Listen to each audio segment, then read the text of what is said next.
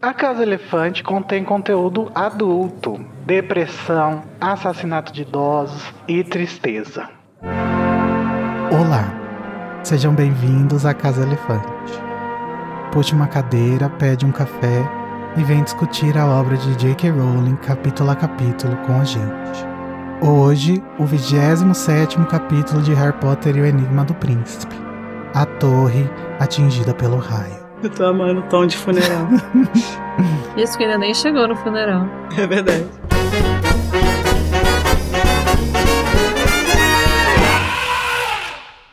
Nossos episódios, gente, sempre levam em consideração os acontecimentos de todas as obras do mundo bruxo que já foram publicadas. Então, se você ainda não sabe que o Snape vai matar o Dumbledore hoje, volta depois que você lê tudo, tá bom?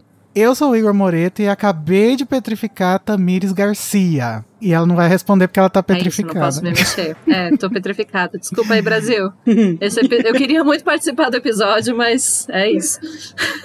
e ela não sabe o que eu quis dizer quando eu disse, por favor, Larissa Andrioli. Ela me lançou uma vala quedavra e agora eu caí da torre de astronomia também não vou participar do episódio. Então hoje é só a Lari. hoje é só a Lari. Beijo, gente. Esse episódio é meu, gente. Bom, gente, nós reunimos aqui o fã-clube do Alvo Dumbledore para falarmos sobre os últimos momentos da vida desse homem importantíssimo. Papito. Nosso papito. Tamires, se o povo quiser chorar as pitangas com a gente também sobre a morte do Dumbledore, como eles podem fazer isso? Eles podem mandar lágrimas para nós nas nossas redes sociais. Nós estamos em todas como a Casa Elefante. Para falar com a gente também tem como entrar no grupo do Telegram ou no servidor do Discord. Se você preferir, também pode mandar um e-mail para acasaelefante@animagos.com.br, se você for do mundo corporativo ou do mundo dos antigos. É, Lembrando que no Meter na Colher a gente só lê os que forem mandados pelo Telegram ou pelo e-mail. Né? E Larissa, se eles quiserem apoiar a Casa Elefante, como eles podem fazer isso? Para apoiar a Casa Elefante é muito simples, gente. Vocês podem, a partir de dois reais por mês, se tornar nossos patrões. Mas se você não puder apoiar também, não tem problema. Você pode já ajudar a gente divulgando a casa para os seus amigos, parentes, animais de estimação e outros seres. E mentores idosos e mentores idosos. e todos os links para os apoios estão aqui embaixo na descrição do episódio. Macron. Gente, vamos lá então pro duelo de resumos. Vamos ver quem vai tacar o Avada e quem vai receber o Avada, né? quem receber o Avada não vai poder escolher a primeira coisa que a gente vai falar no episódio. Ou seja, quem ganhar o duelo vai poder escolher a discussão por onde a gente vai começar. Eu fiquei confusa, mas ok. Calma, você vai entender. Mas primeiro vamos jogar um dado para ver quem tem o direito de escolher a ordem dos resumos. Larissa, você quer par ou ímpar? Eu quero par hoje. E deu ímpar. Yay, olha só. Mas assim, eu não sei nem o que, que eu vou dizer, porque o que, que aconteceu aqui, entendeu? Dumbledore morreu, esse é o resumo. tá. Eu tenho que escolher. O resumo. resumo, 30 segundos chorando. Tá eu tenho que. Come... Não quero começar, não. Larissa, você começa e aí eu, eu vou me preparar psicologicamente aqui. A Tami ficou tão nervosa de ter que fazer resumo que ela começou a, a falar atrapalhado antes de começar a fazer o resumo. Já hiperventilou. Eu tô assim, gente, será que ela já começou? não tô entendendo nada. gente, vocês têm que ter compreensão com meus nervos. Então tá, Larissa Andrioli, você vai tentar eu. fazer um resumo de 30 segundos do capítulo a torre atingida pelo raio em 3, 2, 1, já. O Harry e o Dumbledore voltam da caverna, o Dumbledore tá quase morrendo, coitado. Aí eles encontram a Rosmerta em Hogsmeade, aí ela fala que tá, a marca negra tá em cima de Hogwarts, aí o Dumbledore revive das, das cinzas. E aí eles pegam a vassoura da, da, da Rosmerta e vão, e aí aterrizam na torre de astronomia. Aí o Draco chega, desarma o Dumbledore. O Dumbledore usa o tempo que ele tinha para se proteger, para petrificar o Harry. Aí ele tem uma conversa com o Draco. O Draco conta tudo que ele fez. E aí chegam os comensais, de repente chega o Snape, pá. Amiga, você não conseguiu chegar no mozão. Não consegui. Foi a última palavra do resumo dela. Teve o pá. Por favor, não corte meu pá do resumo. Agora vamos ver como que vai a Tami. Ai, Deus. Porque, Tamires, você vai tentar fazer um resumo de 30 segundos do capítulo A Torre Atingida pelo Raio em 3, 2, 1, já. Tá, eles estão lá e aí o Dumbledore tá caindo e o Harry fala: Vamos voltar, diretor. E ele desaparado, que ele não tinha desaparado, mas consegue ir lá. E aí ele chega e aí ele, ele vê a Rosmerta e ele fala: Meu Deus, a marca negra. E ele plá, vai pra marca negra porque ele fica chapadão. E aí ele chega lá chapado, mas aí ele não consegue direito se mexer porque tá né, muito, muito ruim. E aí o, o Draco aparece e aí ele fala: Ah, blá blá blá blá blá blá blá, que conta toda a história do, do plano todo. E aí quando aparece os comensais, aparece também o lobo. E aí ele fala: Menino, mas você tá comendo as pessoas. E aí o, o Snape. Acabou. Vou terminar com o Snape também. Pra chegar no mesmo O ponto. menino tá comendo. Eu achei. Eu achei que você ia conseguir, Tamires, porque você tava. Só que você falou do lobo, você decidiu falar do lobo do nada no final. Fez uma escolha É que eu realmente achei. Eu não lembrava direito desse trecho, eu fiquei um pouco chocada na releitura com ele, sabe? Eu não lembrava dele declarando, nossa, como eu adoro comer sangue. Eu fiquei um pouco chocada, eu dei um pouco mais de ênfase do que precisava, de fato. Entendi. Mas, mesmo assim, eu vou dar a vitória pra Tamires. Yay! Por quê? Uai, porque você chegou no mesmo ponto da Larissa, ou seja, quantidade de informações tá a mesma, assim, apesar que você deu mais uma, né, que é essa do lobo. E também tem o fator entretenimento, né, que também é muito importante. É injusto competir com a Tami, entendeu? Sim. Não é não, é que às vezes se dá certo, aí fica bom. Se não dá certo, aí não fica bom, você compreende? Mas eu acho que sempre fica bom, é isso que é o problema. Venci na vida.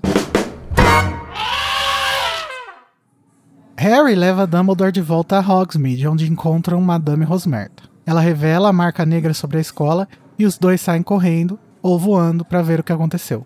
Chegando à torre de astronomia, Draco e Dumbledore se encontram sozinhos, mas não por muito tempo. Draco Malfoy chega e desarma o diretor, revelando que pretende matá-lo. Dumbledore explica que sabia de seu plano e oferece ajuda ao aluno ao notar que ele não parece capaz de cumprir a sua missão. Comensais chegam à cena e instigam Draco sem sucesso, mas Snape aparece e conclui a tarefa. Porra, Larissa, por que, hein? Que o seu mozão fez isso com o meu. Que absurdo. Ah, lealdade, né, amigo? É, lealdade ao Voldemort, né, filho da puta safado. É. Mas tá, então, Tamires, você que ganhou o duelo, quer começar por onde a nossa discussion? Olha, eu vou ser contraventora, não vou começar do começo, porque eu queria falar sobre um pouquinho depois do começo, que é quando então o Dumbledore plá, e aí ele vai pra, pra Hogwarts, né? E eles pegam as vassouras e vão de vassoura.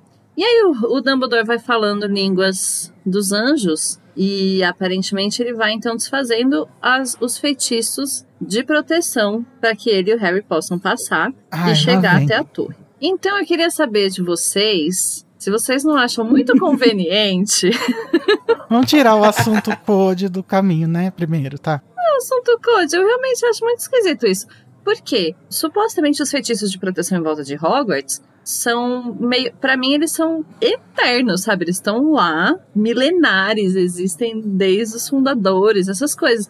Então, se desse pra desfazer com contrafeitiço, seria muito fácil de entrar em Hogwarts. Vocês não acham esquisito Amiga. isso? Eu acho que não tem nada de esquisito nisso, amiga, porque eu acho que assim, é, É. eu concordo que os feitiços provavelmente são, sim, milenares, apesar de imaginar que alguns outros tenham sido adicionados ao longo do tempo. Mas pelo menos o Hogwarts Starter Pack, assim, de feitiços, tá, tá ali desde sempre. Mas eu acho que faz muito sentido dentro da história, e, e se eu não me engano, tem outros momentos em que a gente pode confirmar é, alguns indícios disso, é que o diretor tenha autonomia para lidar com esses feitiços. Então, assim, eu acho que faz muito sentido que quando a pessoa assume o cargo de diretor, ela não seja só um título, né?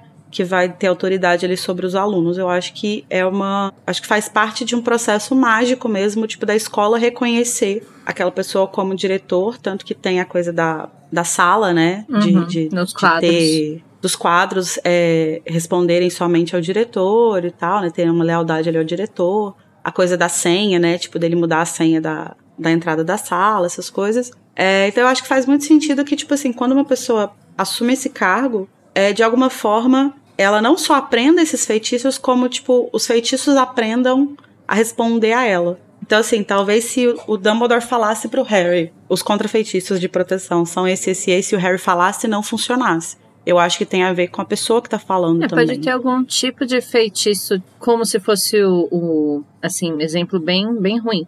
Mas o Fidelius, algo que, tipo, vincule o espaço à pessoa e aí uhum. ele tem algum poder específico sobre isso. Eu acho que é uma coisa meio tipo reconhecimento óptico, sabe? Nossa. Uhum. Tipo assim, um reconhecimento é, é, daquela pessoa. Tipo, é como se ela colocasse a identidade dela como a pessoa que pode ou não colocar esses feitiços. Assim. O que talvez seja um problema se um dia, no caso do Snape, por exemplo. Não, não o Snape especificamente, porque a gente sabe que ele tava, né, como agente duplo, mas assim, no caso de ter um comensal como diretor. Uhum. É, ele poderia facilmente, tipo assim, só tirar tudo e, né? Pois é. Eu então. acho legal isso. Acho que seria legal se tivesse isso no lore de Hogwarts. Mas a gente vê no Enigma do Príncipe que. Não, no Ordem da Fênix, que depois que o Voldemort voltou lá em Cálice e depois do duelo dele com o Dumbledore, foram aumentadas as proteções. Tanto que no primeiro livro, o Carlinhos e seus amigos chegam em Hogwarts na, nessa mesma torre de é vassoura. Verdade. Então, pelo menos esse feitiço aí de proteção contra voo, contra vassoura, foi posto aí. Depois. Ah, entre o primeiro ano e o sexto. Então. Uhum. É, então você não. O feitiço, por exemplo, de aparatação é um feitiço que, para mim, já não era possível de tirar. Aí eles tiram só lá no salão comunal. Eu acho isso tudo muito confuso, eu não sei. Eu acho que é uma regra então, que parece que só que... se aplica quando, quando é conveniente pra narrativa, sabe? Ah, sim, mas isso eu não nego, eu acho que sim.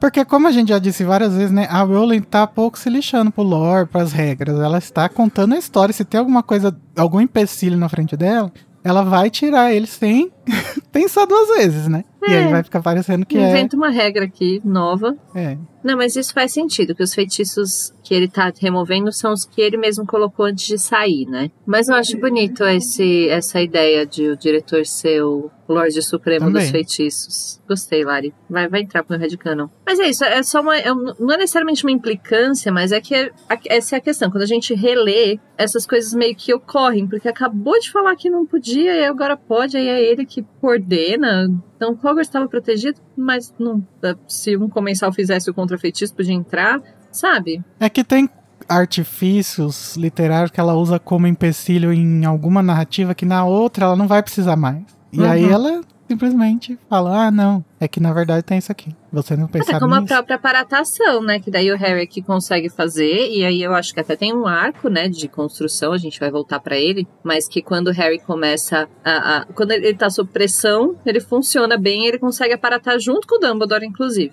Mas aí no próximo livro, como eles precisam aparatar o tempo todo, aí a Hermione consegue levar os dois e beleza, e isso não é mais um, uma questão, né? Ah, amiga, eu acho que é sim. Tanto que o Rony Mas no é caso... sprintado lá. E no caso do sétimo livro, eles já passaram no teste, né? E assim, se tem alguém que consegue levar duas pessoas, acho que é Hermione. Então acho que tá de boa. Sim, mas esse é o ponto. É um empecilho uhum. até deixar de ser, porque não, depois disso, agora eles precisam se deslocar. E aí ela nem falar, será que vai ser difícil? Será que consigo? Não, ela vai. E é isso. Não, mas ela foi a única dos três que passou no teste. O Rony reprovou e o Harry nem fez. É, fez aqui, ó. Passou junto com o Dumbledore. É verdade. Mas então. Honoris causa. Aproveitando para voltar nessa cena do começo, né? Eu acho muito legal essa ligação entre o Harry e o Dumbledore que acontece aqui meio sem querer. Que é quando o Harry ele tá. Quando é realmente necessário, ele consegue fazer a aparatação, né? Levando o Dumbledore. Uhum. E depois a gente vai ver que também que o Dumbledore também faz isso, né? Ele tá todo cagado, mas quando é realmente necessário que ele haja, ele levanta e quando ele tá indo de vassoura lá, o, a narração fala, né? Que o Harry olha para ele e vê ele como se ele tivesse totalmente normal. Uhum. Então é muito legal essa, essa relação entre o Harry e o Dumbledore, que eu acho que também se conecta muito com essa coragem da Grifinória, né? Eu ia falar exatamente isso. Eu não sei se eu enxergo como uma relação entre eles, mas é mais uma característica de personagem da coisa da coragem, né? Do Grifinório. Então, uhum. a, a, pessoa tá lá e ela tá com as fraquezas dela, Mas aí eu preciso resolver um problema aqui, eu preciso salvar uma pessoa. Aí você tira a força de lá do âmago para poder fazer as coisas. e é muito mais interessante essa coragem, né? Que ela precisa que, que, ela só acontece quando você realmente precisa, porque a gente costuma olhar a coragem como uma coisa que a gente sempre tem, né? Ah, então essa pessoa corajosa, ela vai pular da, de bungee jump, sei lá. Não, a pessoa corajosa é a que tá lá em cima da montanha, prestes a pular de bungee jump, cagando na calça, mas pula, né? Vai com medo, mas vai. É. É, eu acho que isso mostra muito uma característica que eu não sei se a gente poderia dizer que é da Grifinória em geral, mas talvez especificamente do Harry, que é uma certa inaptidão em, em abstrair, assim, no sentido de que quando ele está estudando as coisas teoricamente, ele precisa fazer as coisas para passar numa prova, para para aprender um feitiço, aprender alguma coisa, é, tirando as coisas em que ele tem facilidade ali e tal, é, ele tem uma certa dificuldade em pensar nisso de forma abstrata, assim, né? De, tipo assim, ah, eu preciso, sei lá, fazer um feitiço para aprender, para mostrar que eu sei esse feitiço, né? Tipo, para entender ele. Uhum. É, ele, é, ele é uma pessoa muito mais do, da coisa braçal, né? Você vai ver que ele aprendeu aquilo, que ele sabe fazer aquela, aquela coisa, quando ele tá numa situação de pressão, né? Quando ele tá numa situação de necessidade em que aquilo ali é uma questão de vida ou morte, ou enfim, é muito importante e tal. Que, então ele é uma pessoa bem mais da coisa prática, né? De colocar as coisas em prática do que que é diferente da Hermione, por exemplo. A Hermione é uma pessoa que consegue entender as coisas na teoria compreender e aprender a partir da teoria. O Harry não, o Harry é uma pessoa que precisa de prática. E é por isso que ele é um aluno mediano, né? Porque ele precisa de professores que saibam instigar essa abstração. Uhum. E o príncipe consegue muito fazer isso, né, com o livro. A Umbridge uhum. não consegue de forma alguma fazer isso. Parece que esse tema tá, in, tá incluso aí nessa questão da escola, né? Pro Harry eu acho que uhum. toca as crianças que leem, assim, porque eu me, me compadeço, me, eu me identifico com o Harry. Eu, eu também tinha muita dificuldade em abstrair, por isso que eu só vou fazer contas de matemática quando eu precisar contar alguma coisa. Sim. Eu fui, eu fui realmente aprender matemática quando eu precisei usar. Mas eu acho uhum. que tem, tem a ver com isso, mas tem a ver com a forma como ele opera mesmo. Ele é uma pessoa que opera desse jeito, sob pressão. Então, a, a questão do conhecimento teórico, ele até consegue é, pegar de alguma forma, né? Como vocês falaram, é um aluno mediano. Mas ele opera assim, sob pressão. Eu preciso fazer, eu preciso resolver, e aí, aí parece que alinha os, o que, que ele precisa fazer, a determinação Chakras. que ele precisa ter. Não, mas assim, o, a, as ideias mesmo. Pensa, eu até uhum. ia brincar com chakra, mas é porque é em outro sentido, é no sentido das ideias dele. Parece que ele consegue se organizar quando ele tá sob pressão. A própria coisa da aparatação foi uma coisa que eu lembro que a gente comentou no, no capítulo que tem a aula, né? E eu ficava tipo assim, gente, esse determinação, destinação, deliberação, tipo, que porra é essa, uhum. sabe? Como que você consegue? E assim, eu entendo muito o Harry nesse sentido. Eu não, eu não sou uma pessoa muito, tipo, de da prática, mas eu entendo que em certas coisas a teoria é muito, muito, muito abstrata. E para mim a teoria da aparatação é bastante abstrata. E aqui ele tá numa situação que, assim, não tem escolha, sabe? Tipo, ele vai, ele sabe a teoria, meio que na, em tese ali ele sabe, né? Teoricamente ele sabe a teoria. Uhum. E aí vem o que, o que faltava para ele, de fato, colocar essas peças juntas e de fato executar o negócio, né? Tô pensando no Paulo Freire, mas vamos seguir, senão. Do nada. a gente vê aqui que o Dumbledore tá muito debilitado, né? E que essa poção ela continua agindo nele. Uhum. Meio como que se essa poção tirasse um pouco da razão e deixasse só a emoção, né, na pessoa. Ele tá muito definhando e, e o que a gente viu no capítulo passado também, né? Colocava um pouco disso. Como que ele parou de ser a pessoa que ele geralmente é, racional e, uhum. sei lá, a consciência foi só pra emoção mesmo. E a gente vê aqui o Dumbledore vulnerável, né, que a gente começou a ver no capítulo passado, pedindo pro Harry seguir, buscar alguém. O Harry fala que vai chamar Madame Pomfrey e ele fala: "Não, quem que ele quer, Larissa?" Ah, né? É a única pessoa que importa nesse momento. O Severino. Severino, o Severino é chamado. Severino, por ah. favor, compareça a SSO. Meu nome é Severino, não tenho outro de pia. Desculpa, gente, foi uma referência muito aleatória, né? Eu não entendi. Eu não, também não. Gente, Morte e Vida Severina. Os primeiros versos. Meu nome é Severino, não tenho outro de pia. Aí o resto Nossa, não é. amiga, eu não, Eu não ia não lembrar. guardei essa frase, não. Desculpa, gente, é porque caía Morte e Vida Severina no vestibular no ano que eu fiz, então. Ah, deve li cair muito isso. meu É. também, mas eu não. Há muito tempo atrás, talvez eu tivesse essa informação. Bom, mas enfim, aparece a Madame Rosmerta, né? Aí em choque, porque ela viu a marca negra e o Harry pedindo pra ela ficar com o Dumbledore enquanto ele vai pra escola. E ela fala: Meu filho, você não tá vendo, não? E aponta pra torre de astronomia onde eles veem ela mesma, a marca negra. Cara, eu tenho muitas memórias de ler esse capítulo pela primeira vez, assim. E eu lembro do- da, da angústia que foi, sabe? Tipo, Aham. ver isso e pensar, caralho, o que que aconteceu? Como assim tem uma marca negra na escola? Ah, Meu Deus, que Pelo desespero. menos comigo, eu já tinha alguém me dado o spoiler de que alguém morreria nesse livro. Eu não lembro de que Uhum, forma que essa informação chegou, eu só lembro que eu já tinha, apesar de eu estar lendo muito, muito antes, ainda não era muito antes de hoje em dia, É, né? eu, eu acho que vazou. É, deve ter vazado. Mas é porque a gente, eu tava lendo as traduções, né? As pessoas, Uhum. quando foi lançado lá na Inglaterra, as pessoas traduziam na internet e eu ficava atualizando a página até sair o próximo capítulo que alguém muito belamente tinha traduzido pra mim. Então, provavelmente, quem leu já sabia, né? Deve ter vazado de- desse jeito. Eu só sei que da, aqui aí você já fica, gente, quem que será que já morreu lá? Socorro! É, é um momento Ah, é verdade. E nesse momento, o Dumbledore se recompõe, né? Aquela hora que a gente falou. Sim. E ele volta a agir como se ele não tivesse tomado aquela poção nem nada. Tá escrito que enquanto voam velozes, o Harry olha pro Dumbledore pra ver se ele tá quase caindo ou alguma coisa assim. Mas que não, que ele tá curvado sobre a vassoura, com os olhos fixos na marca normal, Uhum. né? Como se ele tivesse pronto determinado, é, exatamente.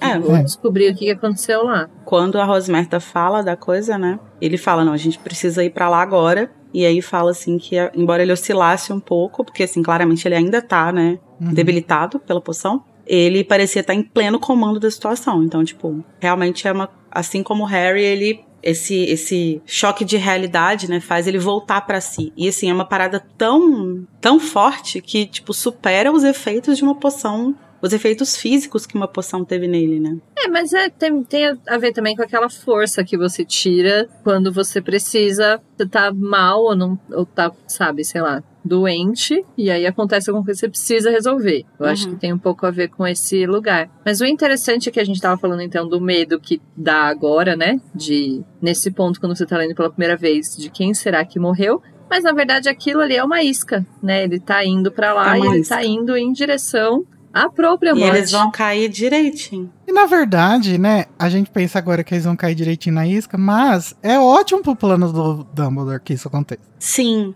é uma situação. Acaba que se encaixa perfeitamente, né? De tipo Aham. assim, ser numa situação em que o Draco encurralou ele, tem comensais assistindo, o Snape consegue intervir, e aí, em uma tacada só, ele livra o Draco de se tornar um assassino, faz o Snape matar ele, tipo, né? Resolver esse negócio logo. Uhum. E ainda é, melhora a imagem do Snape diante dos comensais, assim. Então, realmente é uma. O Draco não sabia que ele estava fazendo O- uma isca ao continuar contrário. infiltrado entre os comensais era parte do plano do Dumbledore, né? Sim, Mas era, é- era essencial, a né? forma como a cena acontece realmente faz com que tudo dê muito certo. Uhum. Parece até que tem alguém escrevendo assim. propósito. Acho muito conveniente. Eu não acho, eu acho perfeito. Parece Lá- até ficção. Mas ainda falando, né, sobre a chegar antes deles irem pra Hogwarts, quando a Rosmerta fala que o que tá acontecendo e aí o Dumbledore fala que eles precisam ir pro castelo, ele fala que eles precisam de um meio de transporte. Que, nossa, agora eu parei pra pensar, agora eu vou dar uma codeada. Por que, que ele não pode aparatar nesse caso em Hogwarts, já que ele consegue tirar o feitiço? Não, mas os o feitiço de aparatação ele não consegue tirar. Ele consegue tirar, tipo, dentro do castelo, né? Tipo, num, num cômodo específico. Ai, não sei. No filme ele fala, ah, tem vantagens de ser eu. Eu já fiquei muito brava com aquela cena do filme já. É, não, é porque assim, talvez seja isso. Talvez o feitiço de aparatação, ele não consiga ser suspenso completamente. Tipo assim, você não consegue sair e entrar de Hogwarts. Mas ele consegue, por exemplo, é, naquele ambiente controlado, suspender ele para que as pessoas se movimentem ali dentro, né? Fala lá, não tentem aparatar fora deste cômodo, porque não deve dar. É. Não, então Mas, realmente. amiga, tudo ele chega, ele chega na beira do feitiço da vassoura pra conseguir desfazer ele, né? Sim. Então talvez o da paratação também precisasse. E ele tava longe de, da Se escola. fosse possível, né, teria que. É verdade, faz sentido. É, mas então ele pede um meio de transporte e aí a Rosmerta fala assim: Ah, eu tenho duas vassouras atrás do bar. Você quer que eu pegue? E aí ele fala: Não, o Harry faz. Aí o Harry vai. É um e- arrelia isso aí. É, Pera aí, calma aí. Não gostei desse arrelia, porque ela não fala eu tenho duas vassouras, ela fala eu tenho algumas vassouras, né? Ah, porque ela fala couple, né? Deve ser. É, e, e couple pode significar tanto duas quanto algumas em inglês. Sim. E aí a Lia Seria muito conveniente traduzir. ela ter exatamente duas. Exato. né? Pois É, é, dando material pro Code, Lia Wyler, que isso? Me ajuda, né, amiga? Mas aí o, o Harry vai e, conjura. É, conjura não. Usa- faz um accio, né, na nas vassouras e tal. É, só que aí eu fiquei pensando, quando a gente tava lendo, que, tipo assim, a Rosmerta, a gente sabe que ela tava em conluio com o Draco. Não conluio, né, coitada? Ela tava imperiosada, então ela estava respondendo ao Draco, informando ele. E aí eu fiquei pensando o seguinte: se ela tivesse ido buscar as vassouras, talvez ela tivesse tido mais tempo para informar o Draco. E aí, se isso acontecesse, informar o Draco que o, o Dumbledore estava indo para Hogwarts com o Harry. Uhum. E aí, se isso tivesse acontecido, talvez é, quando eles chegassem na torre, o Draco já estivesse lá. E aí o cenário seria muito diferente, né? É. Será que ele teria coragem de matar o Harry? Hum, será que ele teria capacidade de matar o Harry? Não, a gente sabe que não, né? Coragem, acho que ele não teria, não. Mas ele faria outra abordagem, né? Se o Harry tivesse lá, acho que a cena seria muito diferente se ele soubesse. Eu achei isso muito interessante, porque nunca me ocorreu, nesse momento, a Rosmerta tá podendo passar alguma informação pro Draco. E eu acho É, porque- interessante também, porque. Ah, bom, aí eu vou codear de novo. Eu não consigo entender como funciona o feitiço império. Ela tá lá mó de boas. Dumbledore, você precisa de ajuda, de repente. Deixa eu fazer o meu plano maligno agora. Eu não, não entendo. Nossa, a gente falou muito sobre isso em Cálice, né? O negócio lá do Falou, Bartô. mas eu continuo não. não Eu acho que nesse caso específico da Rosmerta, a ordem do Draco deve ter sido uma coisa tipo assim: segue vivendo a sua vida normalmente, mas me informa disso e disso e disso. Isso é Eu esquisito. acho que é isso. Mas é, enfim, então é interessante porque aqui nesse ponto, nem eu mesma lembro que isso é uma possibilidade, porque ela tá agindo normalmente, né? É, e porque assim, o que que acontece? Como ela, como eles saem dali imediatamente, quando ela avisa o Draco, eu acho que ela nem chega a avisar o Draco, mas assim, Ela deve avisar, mas aí às vezes ele nem olhou o celular na hora, né? é, né, perdeu a notificação, igual eu perdi um pôster da net no autografado hoje, porque eu não vi meu celular. Do nada, meu Acontece. Deus. Desculpa. Mas se ela tivesse avisado imediatamente, talvez o Draco pudesse estar lá. Como eles saem e aí ela vai voltar pro bar, o- quando o Draco começa a ir em direção à torre, talvez ela não tenha falado do Harry também. Talvez ela tenha avisado ele, ele tenha visto, mas ele não tenha, não tenha falado do Harry. Uhum. Então, eles acabam chegando um pouco antes do Draco, porque o, o certo seria, tipo assim, pô, a isca tá ali na torre, quando ele chegar eu vou estar aqui, né? Sim. Eu acho também que tem, tem uma limitação na forma como eles se comunicam, né? Porque a armada usava pra colocar o horário, né? Na moeda. Será que ela deve botar. Deve caber duas palavras só numa moeda? Tipo, Dumbledore É. Hogwarts, É, agora. então não é, não é uma mensagem de WhatsApp que ela manda, provavelmente. Mas não sei, de alguma forma ela poderia avisar. Mas a gente não sabe se ela chega a avisar, né? A única coisa que a gente sabe é que ela avisou que o Dumbledore saiu. E nessa, nesse momento ela não falou do Harry. Sim. Ou por coincidência, ou porque ela achou que. Foda-se, não. Não, quando o com Harry a saiu, ele tava. Ele tava coberto com a capa. capa. É que quando eles voltaram é que ele não tava mais. Uhum. Olha, lacrou, hein, Rowling. Amarrando todos os nós. Mas Arrasou. enfim, gente, vamos chegar na torre. E aqui é um bom momento pra gente falar sobre o nome desse capítulo. É Como sabemos, a Rowling é esotérica, né? Ela deve é jovem lá seus mística. cristal, velha mística. Uma vez eu achei num fórum, assim, um baralho de tarô de Harry Potter. Que era, tipo, desenhado à mão por uma artista e tal. E sim, era, era muito lindo. Ela vendia, eu cheguei a pensar em comprar, mas era muito caro. Nossa, Porque era, sei lá, 80 dólares, uma coisa assim. seria um bom presente pra Rowling, acho que ela ia amar. Nossa, e era muito lindo. E a carta da torre era justamente o Snape matando o Dumbledore. Oh, Deus. Então, esse nome desse capítulo é o nome de uma carta de tarô, que em, português a gente chama de A Torre. Sim. Mas em inglês, além de The Tower, também chamam de The, Light, the Lightning Struck Tower, que é a torre atingida pelo relâmpago, pelo raio, né? E que é uma carta complexa, né? Essa carta é o grande terror de, de quem vai tirar o tarô, assim. Tipo, você nunca quer que saia é. a torre pra você, entendeu? Porque a torre é uma situação de, tipo assim, ou vai ou fica, sabe? Tipo, a torre tá caindo. Você precisa pular, você precisa dar um jeito. É tipo, uhum. vem uma tragédia aí, você vai ter que lidar com ela, é isso? É, na, aqui nos sites de tarô, tá descrito como a torre significando uma catástrofe imprevista e inesperada. Uma coisa que te força a mudar. É, então, a torre ela não necessariamente é uma coisa ruim.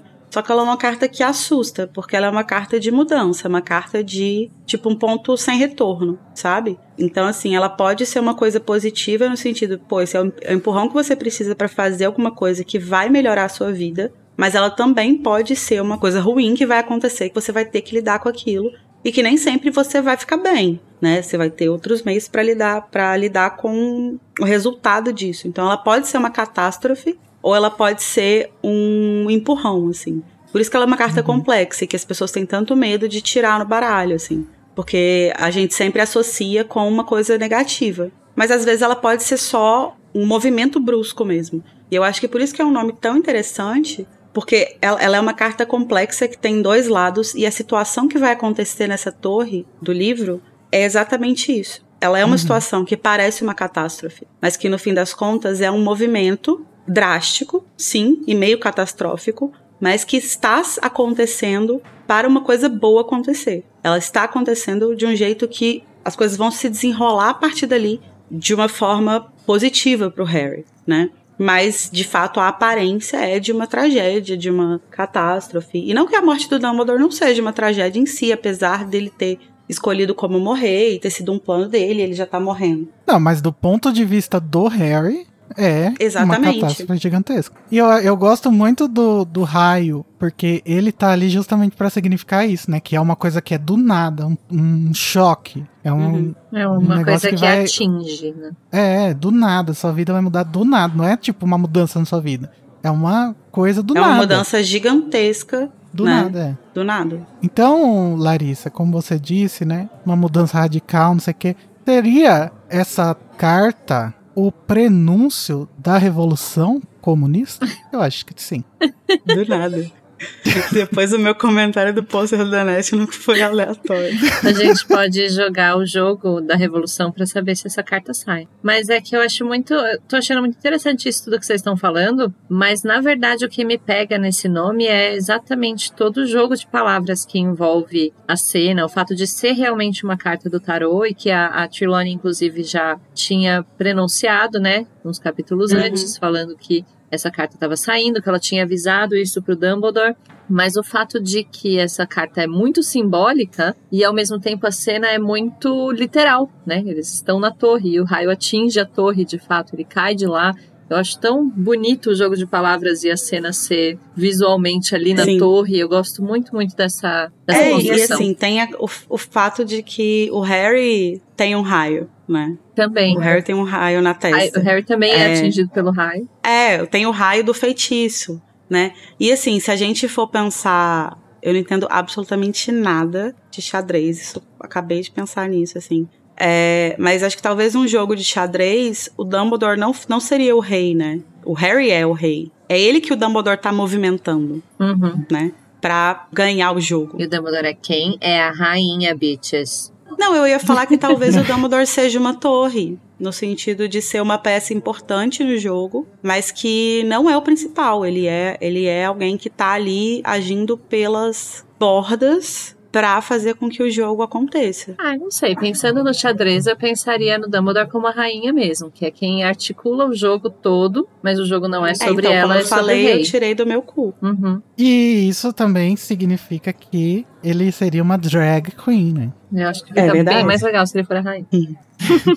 não, mas assim, mesmo sem pensar no xadrez, a torre tem uma, um símbolo, né, de é o mesmo de parede, né? Uma coisa forte. E o Dumbledore sempre foi essa torre pro Harry, né? Exatamente. E ela vai ser atingida pelo raio. Ela vai pelo raio, tanto o raio Pelo raio que eu parto. o raio que vai partir é ele. Toda vez que eu falo que eu vou pra Ohio, a galera fala pro raio que eu parto. Bom, mas enfim, quando eles chegam na torre, o, o Dumbledore fala pela terceira vez que o Harry deve chamar o Snape. O Harry fala, mas E ele fala, mas é o caralho, vai chamar o Snape que você falou que ia fazer tudo que eu mandei. E quando o Harry tá chegando na porta, que aí fica uma dúvida, gente. Se ele tá. É aberto, né, esse lugar. É. Se você passa por essa porta de fora pra dentro, você está saindo da torre ou você está entrando na torre? Nunca saberemos. Fica aí o questionamento, Brasil. Mas enfim, tem gente vindo. Tem O gente Harry ouve e se esconde. passando pela porta. Essa pessoa dá um espelharmos e o Harry petrifica. E o Harry fala, ué, não sabia não que era esse o efeito? É, eu tava comentando, né, que eu tenho muitas memórias de ler esse capítulo. E eu lembro de ficar tão confusa quanto o Harry, assim, sabe? De tipo, como assim? Que porra de feitiço foi esse que aconteceu? agora petrifica, igual no filme? É isso?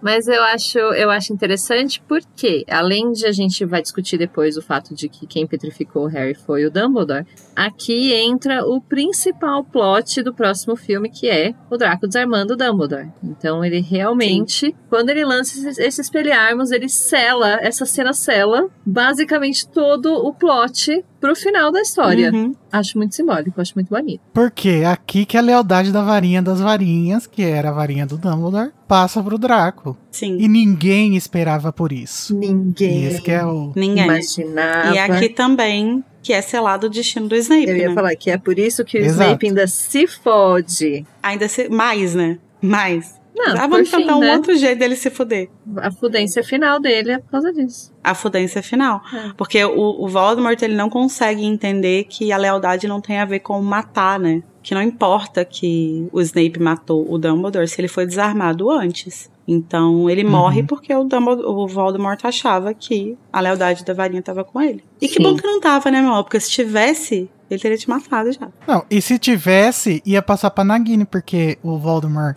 pelo jeito, não sabia que a Nagini era uma pessoa. E Por mais que ela não tivesse braços, ela ainda era uma pessoa, né? De pessoa Nagini rastejando com a varinha das varinhas na boca, assim. é, gato. Falando.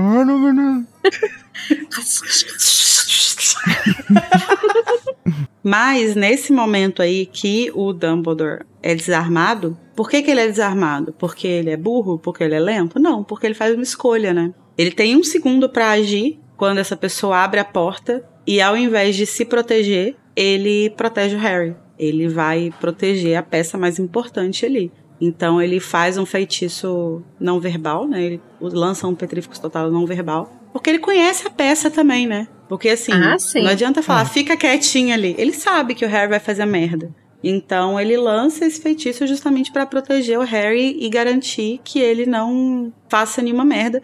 Mas ao mesmo tempo, e assim, não tinha outra solução, mas ele acaba obrigando o Harry a ver ele morrer, né? O que é muito É. Ah, pesado, sim. assim. Podia ter estuporado o menino. Ah, mas aí não seria muito conveniente para a narrativa. Não seria, mas assim, né? Harry apagou e acordou no outro dia e não sabe de nenhum dos planos. Como assim? O que tá livro é acontecendo agora? Eu acho fofo esse pensamento do Harry, né? De que o segundo que ele teve pra lançar um feitiço pra se defender, ele usou pra imobilizar ele. Mas não é isso o caso, né? Porque eu acredito que se o Harry não tivesse aí, o Dumbledore não teria se defendido mesmo assim. Porque Uhum, ele tava sim. vendo que o plano dele tava indo melhor do que o encomendado, né? Sim, e é Uhum. interessante justamente deixar isso muito claro, né? Que essa coisa de endeusar esse último movimento do Dumbledore é muito da perspectiva do Harry. O que na verdade ele tá fazendo é só mantendo o plano dele em movimento, que é deixa eu segurar o menino Harry aqui, porque eu vou morrer mesmo e eu preciso que o Snape venha até aqui pra resolver esse meu problema.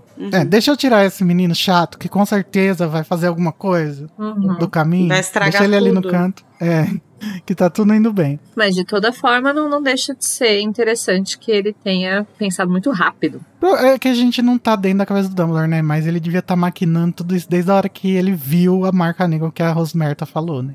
Ah, sim, ele podia estar pensando, mas é porque você tem que lidar ali. Eu não sei se, por exemplo, ele ouviu algum barulho ali atrás da porta e teve mais do que um segundo pra pensar. Mas de toda forma, aparecer alguém ali de surpresa enquanto o Harry ainda tá saindo, não era necessariamente planejado, né? É. Mas até agora ele não sabe que tem comensais ali, né? Com certeza. Ah, mas acho que ele presume que tem algo acontecendo, até porque, apesar de ele ter ignorado sumariamente, o Harry avisou pra ele que o Draco tinha conseguido lá alguma coisa. Não, ele não ignorou, a gente vai falar sobre isso depois.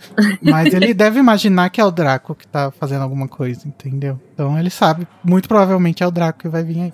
Sim, Mas eu acho muito, muito legal que daí chega o Draco e aí o Dumbledore, que está lá prestes a morrer em dor, em sofrimento, maquinando todos os planos para o futuro, para o passado, para o presente, ainda age com o Draco como se ele quisesse tomar uma xícara de chá. É uma plenitude, né? Mas eu acho, gente, que aqui a gente precisa dar um espaço pra gente pensar tanto no Harry quanto no leitor de primeira viagem. Porque aqui o Harry ah, não fala, a narração não fala disso. Tanto- Eu acho que o Harry não teve nem tempo de pensar muita coisa. Foi tudo muito rápido e muito chocante. Mas, se ele tivesse pleno, provavelmente ele ia estar gritando: Eu avisei, velho safado!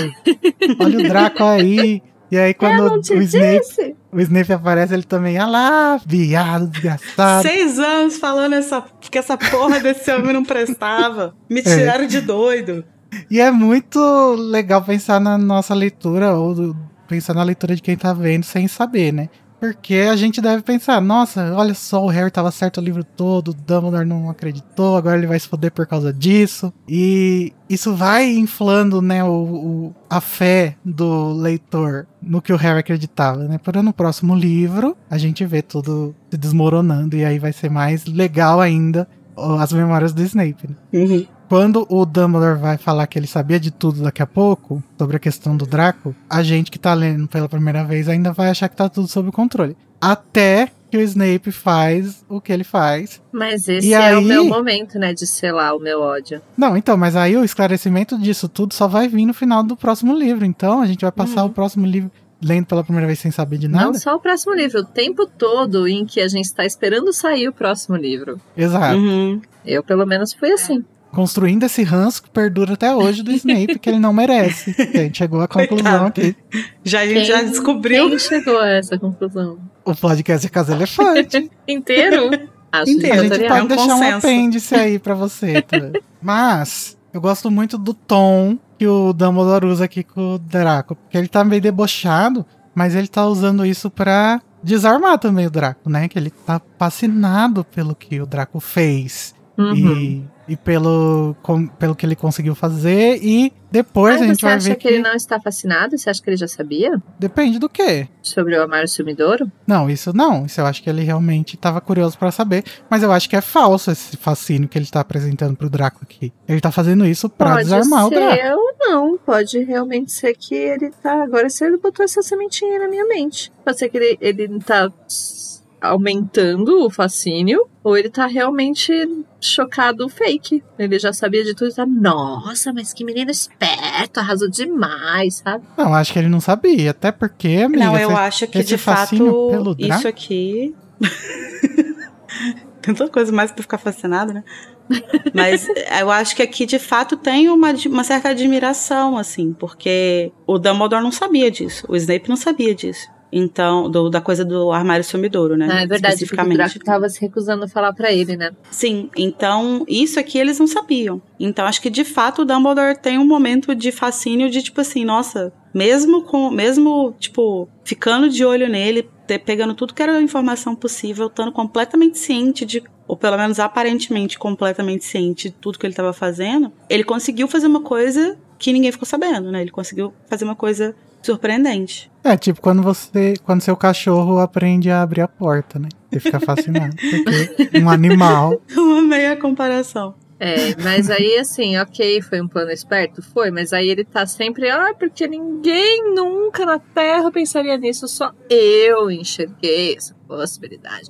O Draco me dá muita preguiça. Não Ah, mas consigo. isso é a Sonserina, né? No coração dele. Ele tá muito orgulhoso. E enquanto tudo isso acontece, a gente ouve barulhos vindo de baixo, né? E no primeiro momento o Harry pensa que são os alunos, mas depois a gente, o Dumbledore vai falar que é, tem membros da ordem que estavam ali na escola, né? É, e assim, então assim, apesar do, do Dumbledore ficar surpreso com esse detalhe específico aí, que realmente o Draco acabou conseguindo passar, né? Ele vai falar que o resto tudo ele estava ciente já, né? Ele já sabia que quem tinha enfeitiçado o colar tinha sido Draco e, e assim quase matou a Kate, né, Belle.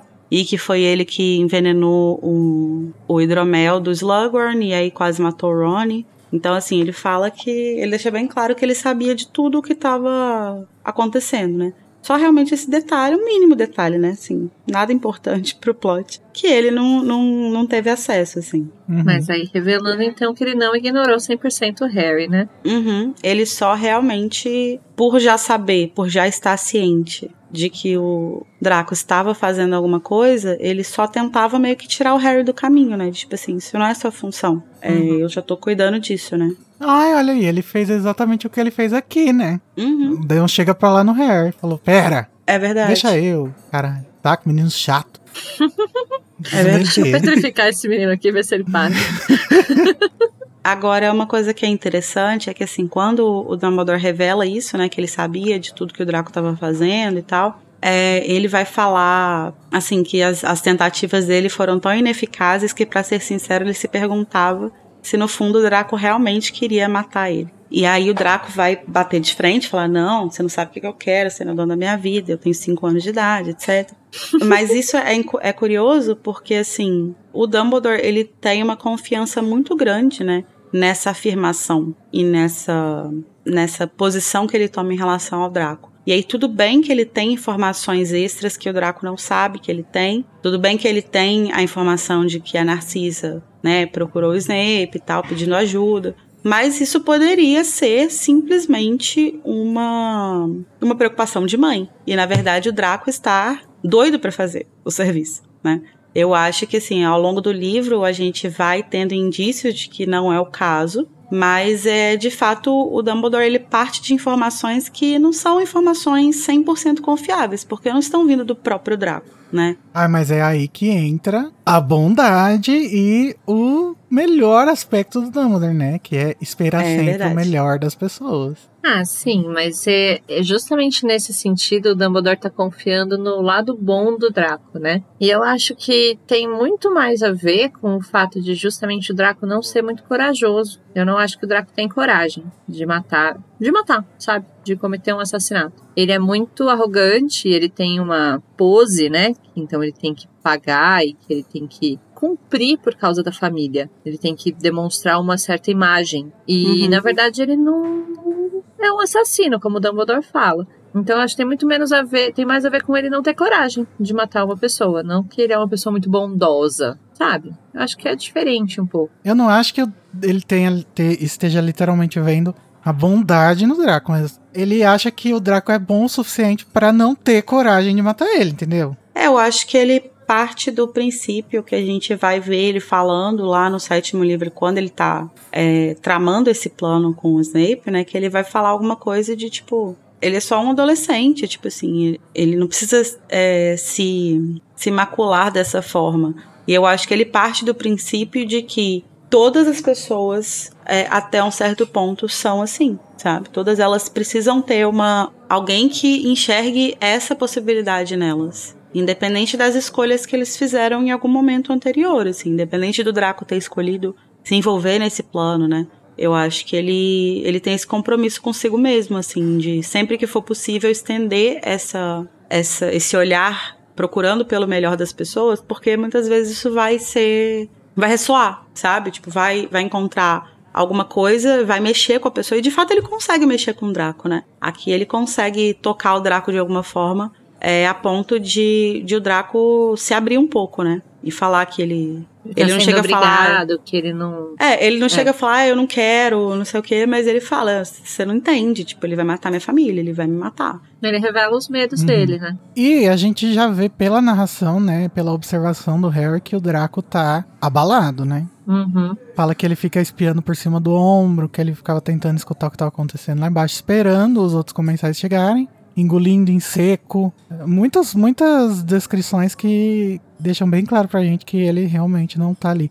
E o Dumbledore, como bom observador, ele tá vendo tudo isso e já confiando que realmente ele não vai morrer pelas mãos do Draco. É, e ele ainda tá fazendo um merchan ali pra ter certeza de que ele não tá provocando o Draco no sentido de eu quero que você me mate, né? Meio tipo, vai então, faz aí, tô esperando. E uhum. muito pleno e muito, muito didático, praticamente, né? segue sendo professoral. E, e, é engraçado que nesse momento, assim, quando ele fala, então, já que você veio aqui para fazer isso, eu tô aqui, tô desarmado, né? Ele demonstra até que ponto ele confia nessa nessa presunção dele, né, de que o Draco tem um lado bom, assim. Porque ele poderia estar completamente enganado. E o Draco, apesar de poder estar com medo, poderia ter feito. Mas ele tem plena certeza uhum. de que isso pode ser revertido. Até o último momento ele tem como salvar o Draco disso. É, e mesmo pensando, né? E se o Draco tivesse, sei lá, tirado coragem do âmago, né? Como disse a Tom, e matado ele. O Dom não tem nada a perder, porque ele vai morrer de qualquer jeito e ele, tanto nessa noite ele vai morrer de qualquer jeito, quanto na vida ele vai morrer de qualquer jeito, porque ele tá amaldiçoado lá na mão. Sim. Então, se o Draco matar ele, ok, foda-se. Se o Draco não matar, o Snape chegar, ok, foda-se. Se ninguém matar e ele vai morrer semana que vem porque a mão dele tá podre, foda-se também. Então ele não tem nada a perder nunca. Sim. Então para ele tá muito confortável. É uhum. mais ou menos porque tem ainda a parte do plano de a varinha, a, a, lealdade da varinha morrer com ele, né? E justamente ele não esperava que esse espelharmos acontecesse e o Draco ficasse com a lealdade da varinha. Mas aí, se o Draco Sim, matasse mas... ele, poderia ainda prejudicar e poderia realmente a lealdade passar pro Draco. Ele não queria isso. Eu não vou conseguir discutir sobre isso porque eu não lembro dos pormenores dessa coisa da lealdade das varinhas. Mas no livro que vem, me aguardem. Vem aí. É. Então o Draco começa a revelar o seu plano e começa falando sobre o concerto que ele fez do armário sumidouro. E aí, trouxemos aqui todas as vezes que o armário sumidouro apareceu na série pra gente ver o desenvolvimento desse que é um dos maiores foreshadowings que a Rowling construiu, né? Na série, Sim, eu acho. Desde o segundo livro, né? Sim. Que tem toda essa ligação com esse livro, né? Também que a gente já falou várias vezes. O Câmara Secreta com o Enigma do Príncipe. Uhum. Você pode contar pra gente, Lari, as vezes que esse armário apareceu? Posso, claro, com prazer. Conta um pouquinho pra gente, então. Em Câmara Secreta, no capítulo Flores, na Floreios e Borrões, é, o Harry vai se esconder quando ele tá lá na Borgin Burks, né? Que ele chegou ele caiu lá sem querer, porque ele tem uma péssima dicção. Ele se esconde no armário pra ver lá o Draco, o que, que o Draco tá fazendo lá. É interessante porque fala assim: é, o Harry olhou, de olhou depressa a toda volta e viu um grande armário preto à esquerda. Correu para ele e se fechou dentro, deixando apenas uma frestinha na porta para espiar. E aí é interessante que isso tenha acontecido, porque se ele tivesse fechado o armário, ele provavelmente teria sido levado para Hogwarts, né? Seria muito doido. É, então ele deixou essa fresta e não, e não abriu a passagem, né? É, porque como a gente vai ver depois, até esse ponto o armário está funcionando, né? Teoricamente. Sim. Também na Câmara Secreta, no capítulo A Festa de Aniversário de Morte, o Harry é pego pelo Filch e é levado para o escritório dele. E aí, de repente, ele escuta um barulhão. Ele, né, sabe que o Pirraça fez alguma coisa, vai lá e aí ele fala: é, aquele armário que desaparece foi muitíssimo valioso, vamos acabar com o Pirraça dessa vez. Basicamente, o Nick encontra com ele depois e conta que ele convenceu o Pirraça a soltar o armário sumidouro é, bem em cima da, da sala do Filch para distrair ele e o Harry poder se livrar. E é exatamente aí que o armário vai ser quebrado. Aqui temos uma Arrelia que não é culpa dela, coitada, não teria como ela saber. Mas ela traduz para armário que desaparece. É, não tinha jeito. Né? Ainda não tinha padronizado. É verdade. Mas a Roku podia fazer isso agora, né? e aí foi é. aqui que o armário então foi quebrado e essa passagem foi fechada. Uhum. Em Ordem da Fênix, é, no capítulo A Pior Lembrança do Snape, o Harry está conversando com os gêmeos. E aí os gêmeos contam que o Montag estava tentando tirar ponto deles e tal, por causa da coisa da, da brigada inquisitorial, né? E aí ele não consegue fazer o que ele queria fazer porque eles enfiaram ele de cabeça no armário sumidor. E aí eles, a Hermione fica preocupada e tal, mas aí ele fala assim: ah, não, até o Montag reaparecer, é, isso pode levar semanas e a gente, porque a gente não sabe para onde ele foi, a gente não sabe para onde o armário leva, né? Uhum. E aí aqui é interessante notar que o armário ainda estava no primeiro andar e que provavelmente quem levou ele para a sala precisa foi o Draco, né? Quando ele enxergou essa possível conexão, conversando com Montag, que ele vai contar aqui, né, que só ele percebeu. Todo mundo achou uma história muito doida do Montag, falando que às vezes ele ouvia Hogwarts, às vezes ouvia Borgin Burks, e só o Draco percebeu o que isso significava. Então, provavelmente muito foi aí importante. que ele... É. E aqui já nesse livro, em Enigma do Príncipe, no capítulo A Fugida de Draco, quando o Harry, Ron e Hermione vão na Borgin Burks, eles vão ver ali, no meio das coisas ali, daquelas coisas bizarras que tem na loja, eles vão ver o Draco de costas para eles e perto do armário. E, mesmo, e aí o Harry reconhece como o armário onde ele tinha se escondido lá em Câmara Secreta. E ainda em Enigma do Príncipe, no capítulo Sectum Sempre, que aconteceu há pouco tempo, é, e a gente, se eu não me engano, comentou isso no capítulo, no episódio. Uhum. Quando o Harry vai esconder o livro do príncipe, ele dá de cara com o armário sumidouro quebrado, onde Montag se perdera no ano anterior. Fala isso, assim. Então a gente tem todas essas ligações, são várias menções, aparecem em três livros, né? Uhum. É, até finalmente ele mostrar que veio, né? Ganhar a função. E é Sim. muito interessante que ele tenha todo esse desenvolvimento por câmara e depois em- ele é usado em Enigma, né? Porque a Rowling mesmo já disse que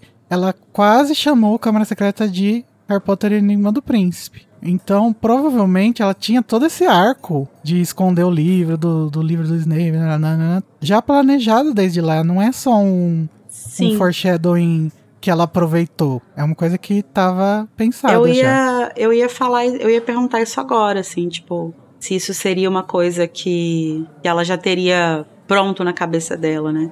E aí, assim, é muito doido pensar que esse plot do príncipe poderia estar no segundo livro, né? Que parece não caber muito bem, assim. Ele é tão perfeito aqui, né? Porque ele se encaixa com toda a coisa do, do Snape matar o Dumbledore e tal, essa coisa de você, do Harry abrir o coração e, e confiar naquilo que ele não sabe que é o Snape, mas é o Snape. E É, de repente. ele acaba fazendo isso com o próprio Diário do Riddle, né? Sim, sim, é verdade. Então, tem esse paralelo também, que é um livro que se comunica com o Harry de alguma forma, e talvez ela tivesse pensado em, em implantar essa informação no primeiro, no, no Uhum. segundo livro. E depois ela decidiu que seria melhor que essa informação tivesse aqui. Até porque é uma dúvida que é plausível. Eu não sabia disso, não, Igor, mas eu tô achando bem legal.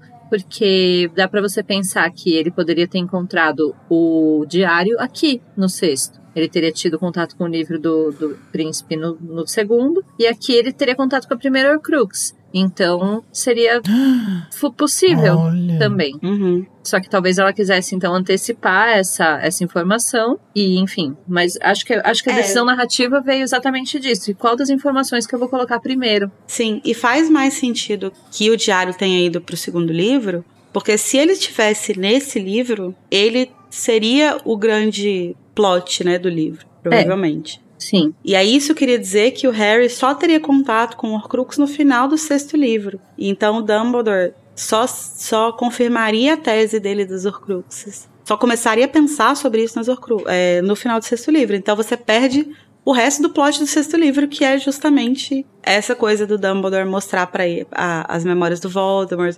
E aí é, tentar explicar para ele qual é o pensamento do Voldemort por trás da escolha dos objetos e tal. Então, acho que foi uma escolha muito inteligente que ela fez. Acho que faz muito mais sentido que isso tudo tenha acontecido assim. E é Sim. muito interessante pensar em quão cedo, né, isso tudo teria sido decidido, porque eh, planejando a Câmara Secreta significa que ela tinha acabado de escrever Pedra Filosofal, provavelmente nem tinha sido publicado ainda, e provavelmente ela nem pensasse que seriam sete livros, então pode ser que ela tivesse já tentando, tentando concluir a saga do, do Horcrux, Voldemort e, e botar o Snape pra matar o Uhum. Dumbledore logo já, né? Uhum. Sei lá, pensando Eu numa não sei, eu tenho a trilogia. impressão de que seria. que ela teria os sete. Eu acho que eu já vi isso em algum lugar, em alguma entrevista, que ela tinha a ideia de fazer os sete anos Desde do que ela Harry começou, Hogwarts. né? Desde que ela começou, mas eu acho que de todo jeito é plausível ela ter decidido de que forma que ela ia contar a história, de que forma que o quebra-cabeças ia ficar melhor. E aí Uhum. considerar, então, deixar essa informa- essas informações já plantadas no, no segundo livro, porque o enigma do Snape, o enigma do príncipe, é também um dos, um dos maiores plots que ela criou. É, é um- uma das dos maiores enigmas mesmo, assim. Quem que é, quem que é esse personagem? Então eu acho É, que eu- construir isso já no segundo era, assim, parte do plano dela.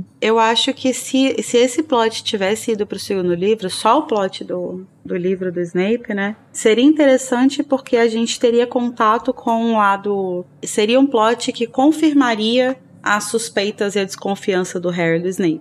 É. Meio que é, daria mais embasamento pra ele não gostar do Snape. É, ele já. É, é que eu. Então, e aí tem a questão de que ele já teve essa. Ele, ele foi desiludido com isso já logo no primeiro livro, né? Que o Snape era supostamente o vilão do livro e ele não era. Uhum. Então, se logo no segundo ele já se confrontasse com essa ambiguidade, também talvez fosse precipitado. Então, por Sim. isso que ela decidiu não colocar. Mas talvez Sim. fosse um pouco isso, assim, primeiro livro, plá, o Snape é legal, segundo livro, plá, não é mais. E manter essa, esse jogo, né? É ou não é? Ao Uhum. longo dos sete livros. E aí talvez ela tenha decidido só fazer, não, vou, vou deixar o, o clímax ali Sim. perto do E final. eu acho que narrativamente é muito mais interessante a escolha que ela fez, porque Uhum. ela vai construindo o Snape como uma pessoa duvidosa, tipo assim, Sim. não é assim, ah, ele é mau ou ele é bom, é tipo assim, ele é estranho, ele faz Não, então, coisas é- ruins. É justamente, no primeiro livro a gente já tem a confirmação de que ele não é mal, vamos dizer assim. Mas aí ao longo de outros Sim. cinco, você ainda vai. Putz, mas será mesmo? Mas será? se? Sim. Mas Você continua com aquela duvidazinha, mesmo já tendo, tendo tido supostamente a confirmação. É muito bem Uhum. construído isso. E ela isso vai reforçando, né? Vai reforçando. E aí é muito interessante que isso tudo culmine é, nesse capítulo, inclusive, né? Com o Snape, de certa forma, mostrando quem ele é, ou pelo menos assim o Harry acha. Uhum. Porque a gente passou cinco anos aprendendo a desconfiar dele. E a gente aprendeu a desconfiar tanto que a gente já nem desconfia mais. A gente já meio que vai com o Dumbledore. Tipo assim, você pode não gostar dele, mas você meio que confia no Dumbledore. Então, ah, ele é só um cara extremamente desagradável que eu odeio, mas ele tá do nosso lado. E aí, de repente, não. De repente ele não tá mais do nosso lado. Nossa, eu fiquei puta. Falei, ah, eu sabia que esse homem não era pra confiar nele. Sempre soube. Eu A sabia. Tami gritando, eu, fiquei- avisei. É, eu gritava, eu avisei pro Dumbledore no final desse livro. Nossa, Se a Larissa e a Tami fossem amigas, ia rolar um textão aí no WhatsApp. Tá vendo, Larissa? Sua trouxa. Cara, mas assim, é, eu lembro que quando eu li esse livro eu fiquei muito confusa. Muito confusa, porque eu sempre gostei do Snape. Mas eu acreditava que ele tava do lado do Dumbledore, né? E aí quando eu li essa, esse capítulo, meu, meu mundo caiu, assim, sabe? Tipo, eu fiquei sem chão. Porque eu pensei, eu vou continuar gostando dele, né? Porque agora eu já me apeguei. Não, comigo foi um pouco o contrário. Foi um pouco. A, a, a sensação de decepção foi a mesma. Mas nesse outro sentido, de que você, que você tava falando mesmo. Que a gente vai meio que, não, tô confiando no Dumbledore. Não gosto desse cara, Uhum. mas tô confiando. Então meu choque foi meio assim, cara, sério? Sério mesmo? Como que o Dumbledore cometeu esse Como erro, que o Dumbledore né? cometeu esse erro? Meio que essa sensação, eu acho. Uhum. E aí eu pensei, bom, agora eu vou ter que torcer pro Voldemort. Ai, meu Deus. Bom, de repente fascista, né? Ah, acontece, né? Quem nunca? Escorreguei ali, caí, virei fascista. E aí eu lembro de começar a ler as teorias de, tipo, dele ser um agente triplo, na verdade. Triplo. E aí pensar, nossa, precisa ser isso, precisa ser isso. Mas assim, ao mesmo tempo, tentando me convencer de que era, mas sem nenhuma confiança, sabe? Só pensando, não, ela me enganou direitinho. Eu achava que Uhum. podia confiar e não podia. Gente, e isso é uma coisa muito icônica dessa série, né? Uhum. Fato do Snape ser esse agente triplo. Mas por que triplo? Ele é um agente único. Duplo, no caso. Mas... Não, sim, só que pro leitor, Ah, sim. Tem um triplo plot twist ainda, né? é. Tá. É tipo, no começo você acha que ele é um agente duplo a favor do, do Voldemort. Depois você começa a acreditar que ele é um agente duplo em favor do Dumbledore. Daí você tem certeza que ele é um agente duplo a favor do Voldemort. E É. depois você confirma que na verdade ele era um agente, um agente duplo a favor do Dumbledore. E aí são muitos. Eu acho que essa coisa de, de falar que ele é um agente triplo meio que vem da ideia de que, assim, ele não é uma pessoa infiltrada em um lugar em que só um dos lados sabe que ele tá infiltrado. Ele tá infiltrado nos dois lados. Os Uhum. dois lados acham que ele tá infiltrado e coisando pra eles. Então, na verdade, seria tipo assim: é, um espião ao, quadrado, sabe? Um agente ao quadrado, assim, sabe? É, que daí é como se ele estivesse agindo por ele mesmo, que é o que tá acontecendo no fim das contas, né? Não. Sim, ele tá agindo pelo que ele, pelo, pelo único sentimento que ele tem na Terra, que é pela Lily. Então ele tá agindo por ele. Ele não tá agindo nem pelo Voldemort, nem pelo Dumbledore. Puta, mas a gente Vai vai, ter essa briga hoje? Não, não vai. Vai ouvir é o, verdade. o episódio sobre Sectum Sempre. É verdade. A gente falou Eu muito já sobre fiz o meu discurso lá. Tá. Depois a gente conversa. Não, mas eu entendi o que, que você tá falando. Não, mas é porque esse, esse é o problema que eu tenho com ele pessoalmente. Eu não gosto, eu não, não odeio o Snape. Eu acho justamente a, a construção da personagem a coisa mais fantástica da saga toda. Eu só não gosto dele, pessoalmente. Não seria amiga dele, não ia tomar uma breja com ele. Queria dar um chute na cara dele, inclusive. Não, o que é justíssimo. Você não sabe o que você tá falando, Tamires. O que é justíssimo. Não, tudo bem, não tem problema nenhum com isso. Eu, eu acho que ele é um personagem justamente construído pra isso, assim. Sim, pra, pra ser desagradável mesmo. E, e justamente pra mostrar esse lado que a, que a Rowling enfatiza tanto do que o Dumbledore vê nas pessoas. De que, assim, apesar dele ser essa pessoa extremamente desagradável, extremamente problemática, com diversas coisas ruins no currículo, no passado, no presente e provavelmente no futuro, se ele vivesse, ele ainda assim é capaz de fazer coisas boas, né? De tomar decisões acertadas, de, tipo,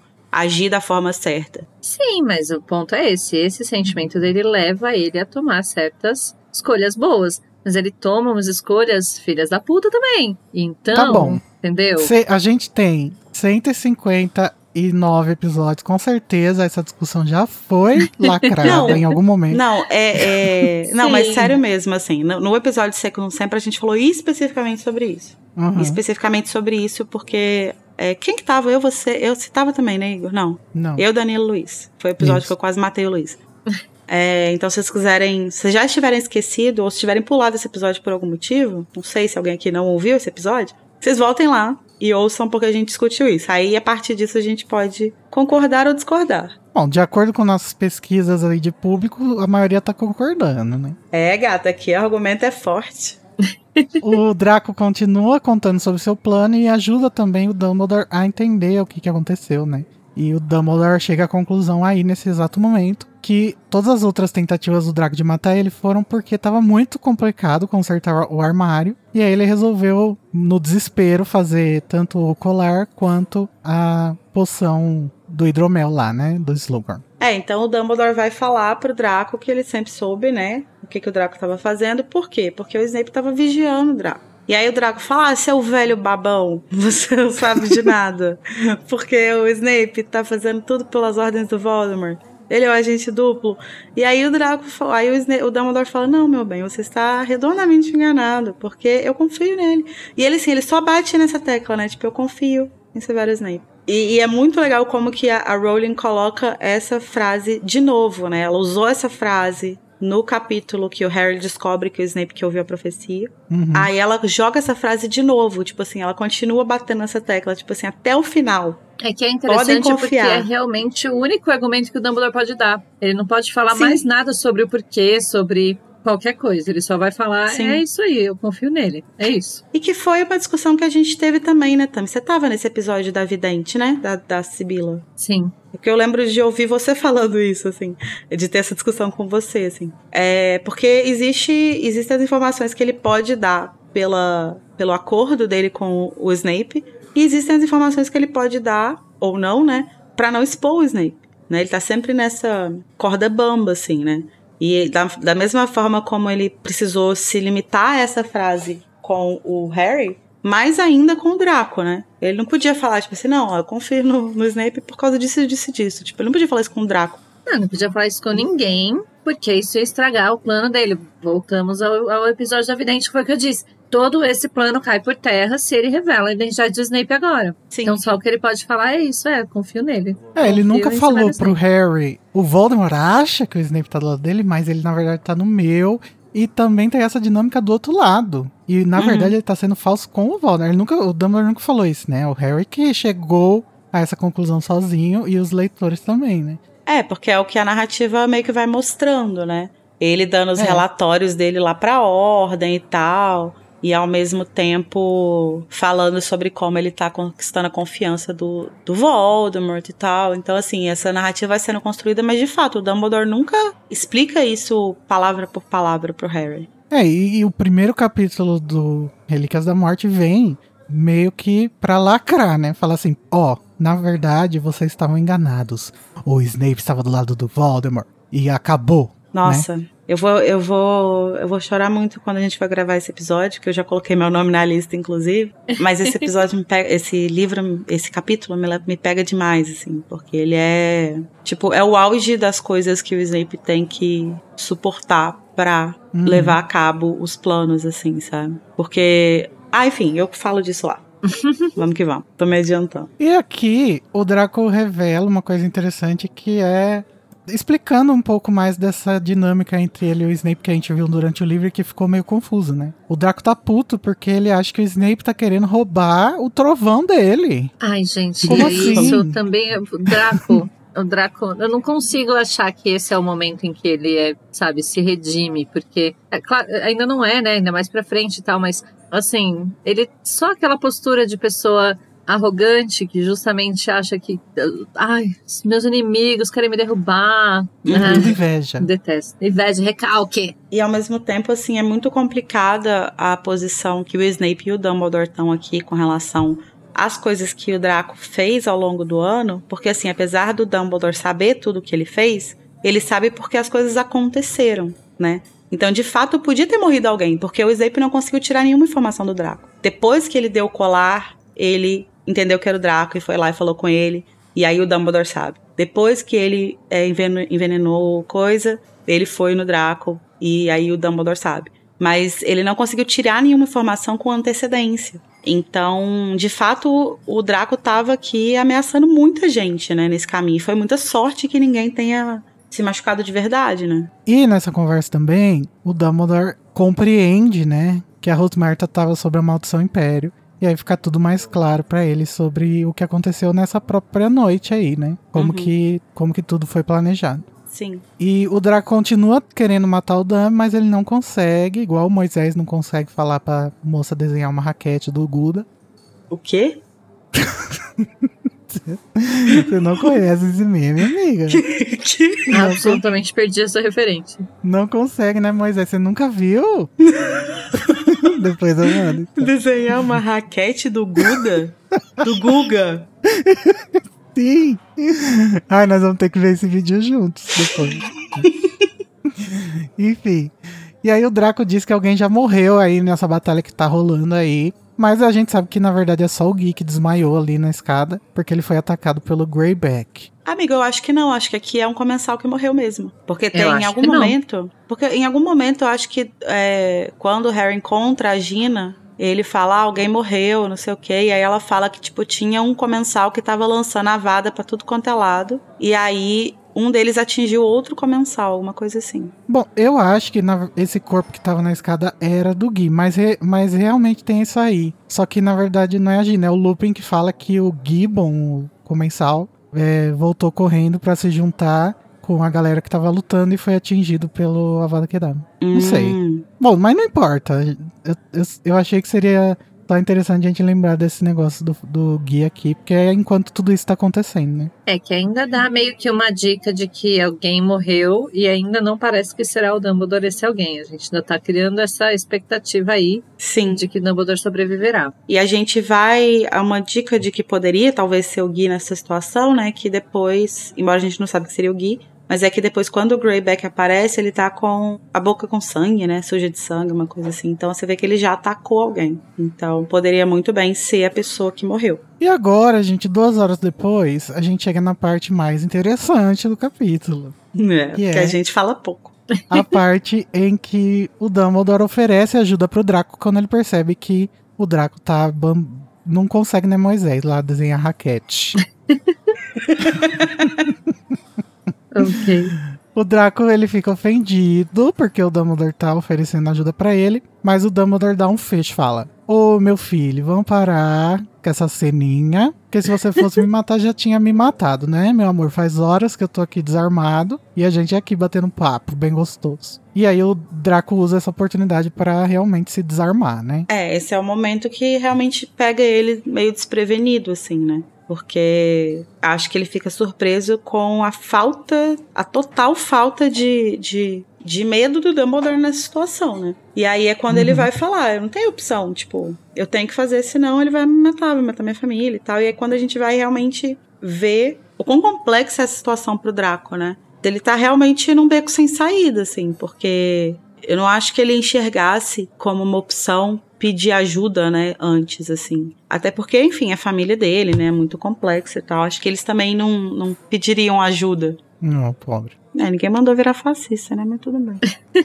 Se bem que ele nasceu, no- ele nasceu fascista, né? É. É, ele foi, foi criado em ambiente Não, fascistoide. ninguém nasce fascista, né? Não, ele nasceu Ele em um ambiente fascista. Uhum. Ele foi socializado como fascista. Igual todos nós fomos socializados como católicos Exatamente. ou cristãos, né? Mas enfim, o Dumbledore oferece ajuda pra ele novamente, agora falando um pouco mais. E eu gostaria que a Larissa lesse esse trecho, porque eu vou trazer informações aqui de bastidores importantíssimas. Opa. Conta um pouquinho pra gente, Lari. Venha para o lado certo, Draco, e podemos escondê-lo mais completamente do que pode imaginar. E mais, posso mandar membros da Ordem à sua mãe hoje à noite e escondê-la também. Seu pai no momento está seguro em Azkaban. Quando chegar a hora, posso protegê-lo também. Venha para o lado certo, Draco. Você não é um assassino. Então, gente, como acontecia, né? A Rowling tinha um editor britânico e um editor americano. Então, enquanto o livro estava sendo preparado, existiam essas duas versões, né? É, e às vezes a Rowling fazia mudanças de última hora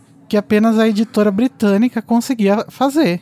A gente já falou de algumas mudanças que aconteceu isso. E aqui é uma das mais interessantes que eu acho que aconteceu, né? Que saiu só na edição americana porque ela conseguiu mudar na edição britânica e na americana não. E aí, esse trecho na edição americana está da seguinte forma: depois que o Draco fala que o Voldemort vai matar ele se ele não fizer isso, o Dumbledore fala: ele não poderá matá-lo se você já estiver morto. Venha para o lado certo, Draco, e podemos escondê-lo mais completamente do que pode imaginar. E mais, posso mandar membros da ordem à sua mãe hoje à noite e escondê-la também. Ninguém se surpreenderia se você morresse ao tentar me matar. Me desculpe, mas Lord Voldemort provavelmente espera que isso aconteça. Os comensais da morte também não se surpreenderiam se capturássemos e matássemos sua mãe. Afinal, é isso que eles mesmos fariam. Seu pai no momento está seguro em Azkaban. Quando chegar a hora, posso protegê-lo também. Venha pro lado certo, Draco, você não é um assassino. Ou seja, o Dumbledore tá propondo aqui pro Draco fingir que foi morto pela Ordem da Fênix junto com a Narcisa. Uhum. Mas espera, Esse, esse, é esse plano. trecho tá. Eu já li essa. Eu já li isso. Não é igual que a Lari leu agora? Ele tem, ele tem uma frasezinha diferente, né? Que é o.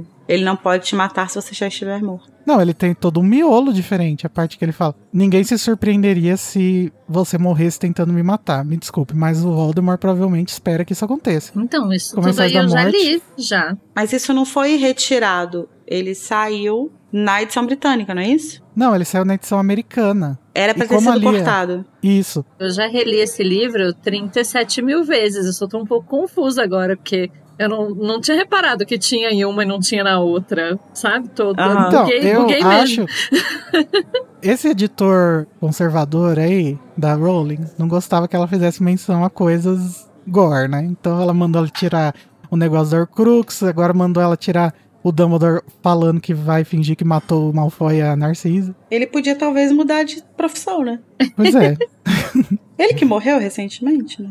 não, amiga. Não, quem morreu Esse foi o agente. Ah, tá. o Christopher Little. Mas enfim, eu trouxe isso aqui porque a Laris perguntou lá na- quando a gente tava lendo o capítulo. Ela falou que ficava pensando qual seria o plano Hum, caso o Draco aceitasse a ajuda do Dumbledore. E é esse, o plano tava lá. Uhum. E eu fico pensando, o que, que mais que esse editor, filho da puta, cortou que ajudaria a gente em algumas coisas que a E gente que, queria cor- saber. e que ca- acabou sendo cortado da edição coisa também, né? Que co- É. Ele cortou a tempo de ser editado na americana, então a gente nunca ficou sabendo. Vagabundo. Provavelmente todos os momentos que o Code tem um surto aqui com alguma coisa que informação, é, Foi falta- ele que é, cortou. foi a culpa desse editor. Faz sentido. Joga essa carteirada aí no Code. É, na que verdade, vamos- Code, esse momento aí é porque tinha uma coisa que o editor tirou, tá bom?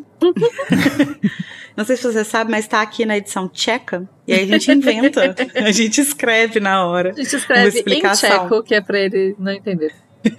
Mas enfim, Aceito.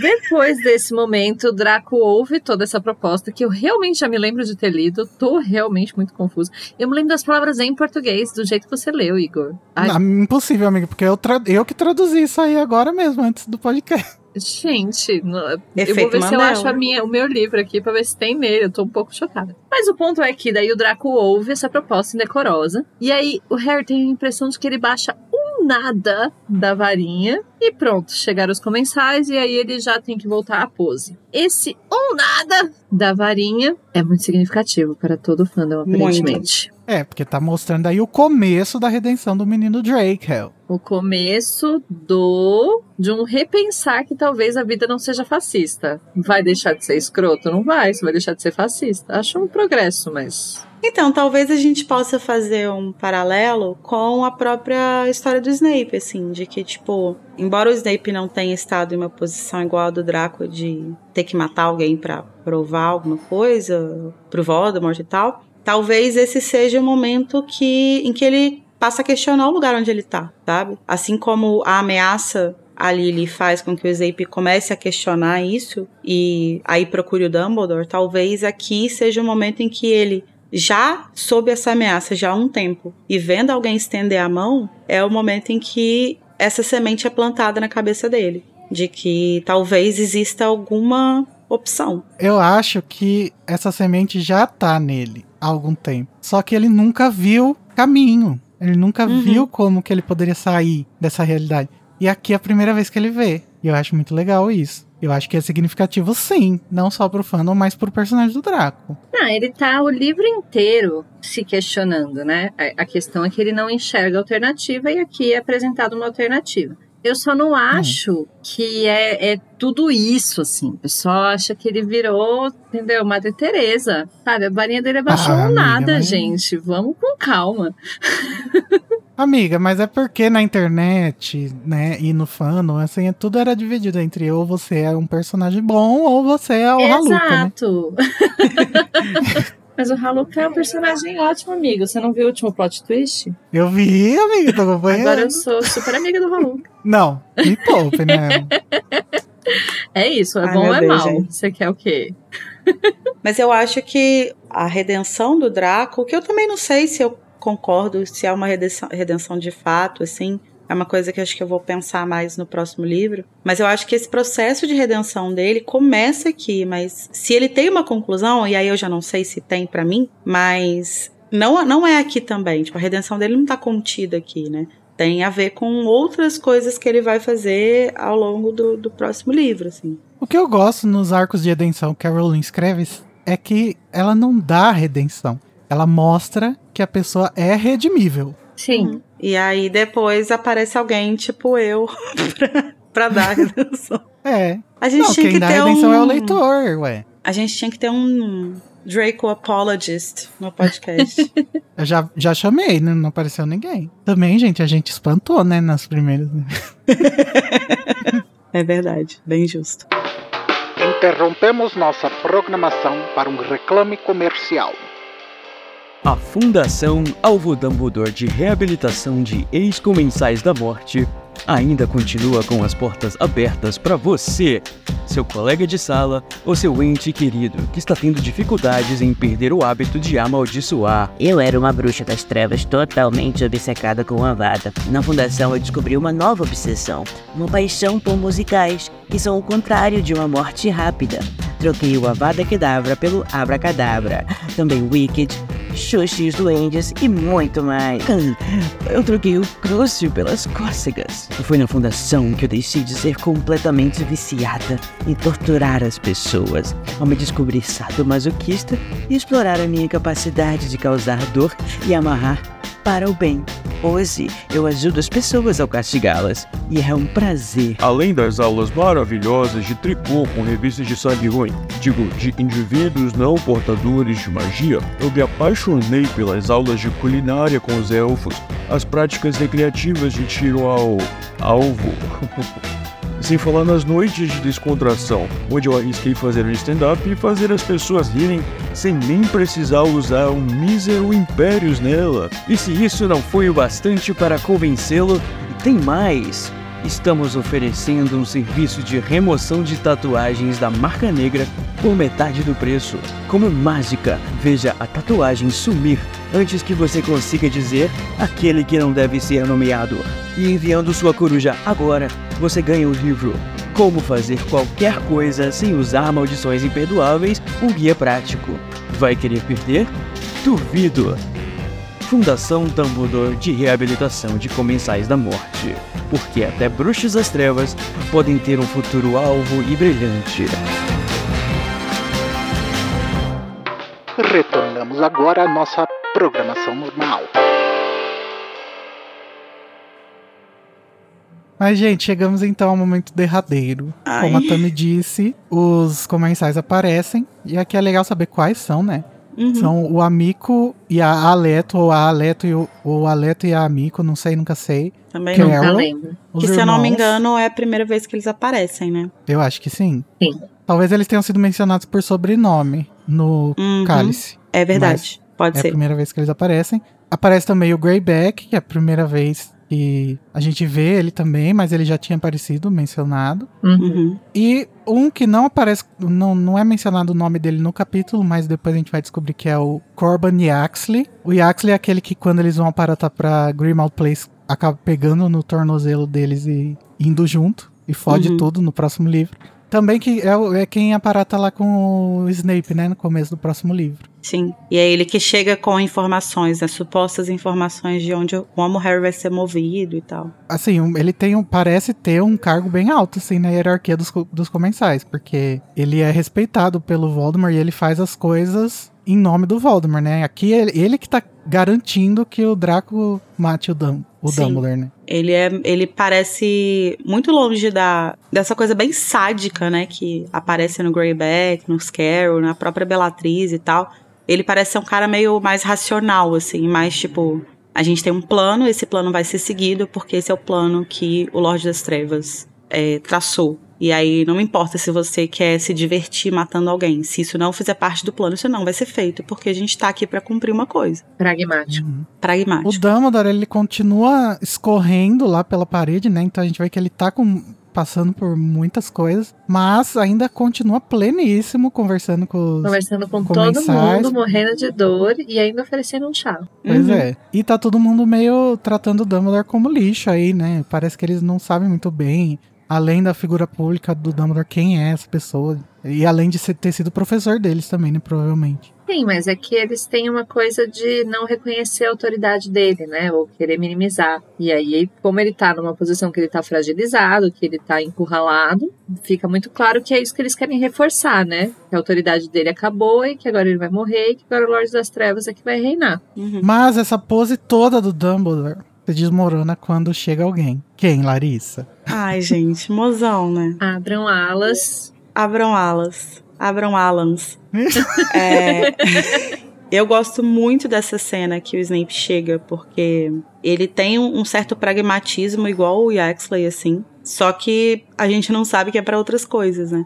Mas ele chega, assim, muito determinado, com a varinha já na mão e tal, e ele olha a cena toda, tipo, registrando tudo que tá acontecendo ali. E aí o Dumbledore vai, né, falar as palavras dolorosas. Que Ai, gente, isso. mataram a gente Aí, em de 2006. repente, e gente, é uma cena tão estranha, porque daí então, a gente falou que desde que ele saiu de lá do, de Hogsmeade, o Dumbledore tá determinado, tá agindo como se não tivesse nada, tá pleno. Aí quando chega o Snape, ele fala: Ok, não preciso mais ser forte, acabou, posso descansar. E eu acho Ai, isso gente. tão, tão, sabe, assim, ai, pelo amor de Deus, me, me, me tira.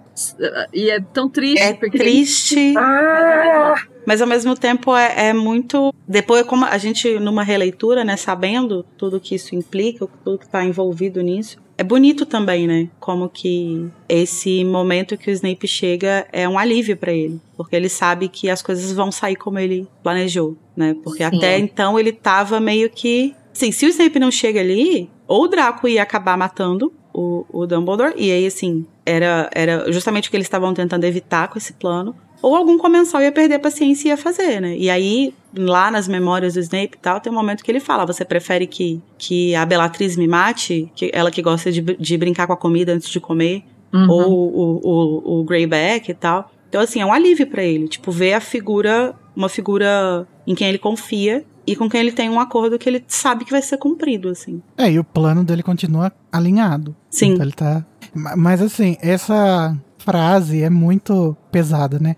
Que ele fala severo, e aí a narração chama a fala dele de o som. O som assustou o Harry mais que qualquer coisa naquela noite. Uhum. Pela primeira vez, Dumbledore estava suplicando. Não é Uhum. o som da voz do Dumbledore, é o som. Animaliza mais, né? Sei lá, parece que abstrai É mais quase a como se ele humanidade fosse dele. um, um animal ago- agonizando, né? Uhum. O que É. no fim das contas ele é nesse momento, né? Sim, mas a gente tá falando isso tudo da perspectiva da releitura, porque eu também vou voltar pro jogo de palavras que eu acho genial desse capítulo todo, que a gente não sabe, né? Então, Aham. aí parece que ele tá suplicando pela vida dele. Sim. E parece que ele tá suplicando de tipo assim, por favor, não, não faça eu, eu ter estado enganado sobre você esse Uhum. tempo todo. Severo, por favor, esse é o seu momento de me salvar. Uhum. E aí a gente todos somos traídos. Ai, gente, estou a gente arrepiada. todos somos chocados, passados, porque Severus Please não plisou, entendeu? Plisou, plisou, plisou.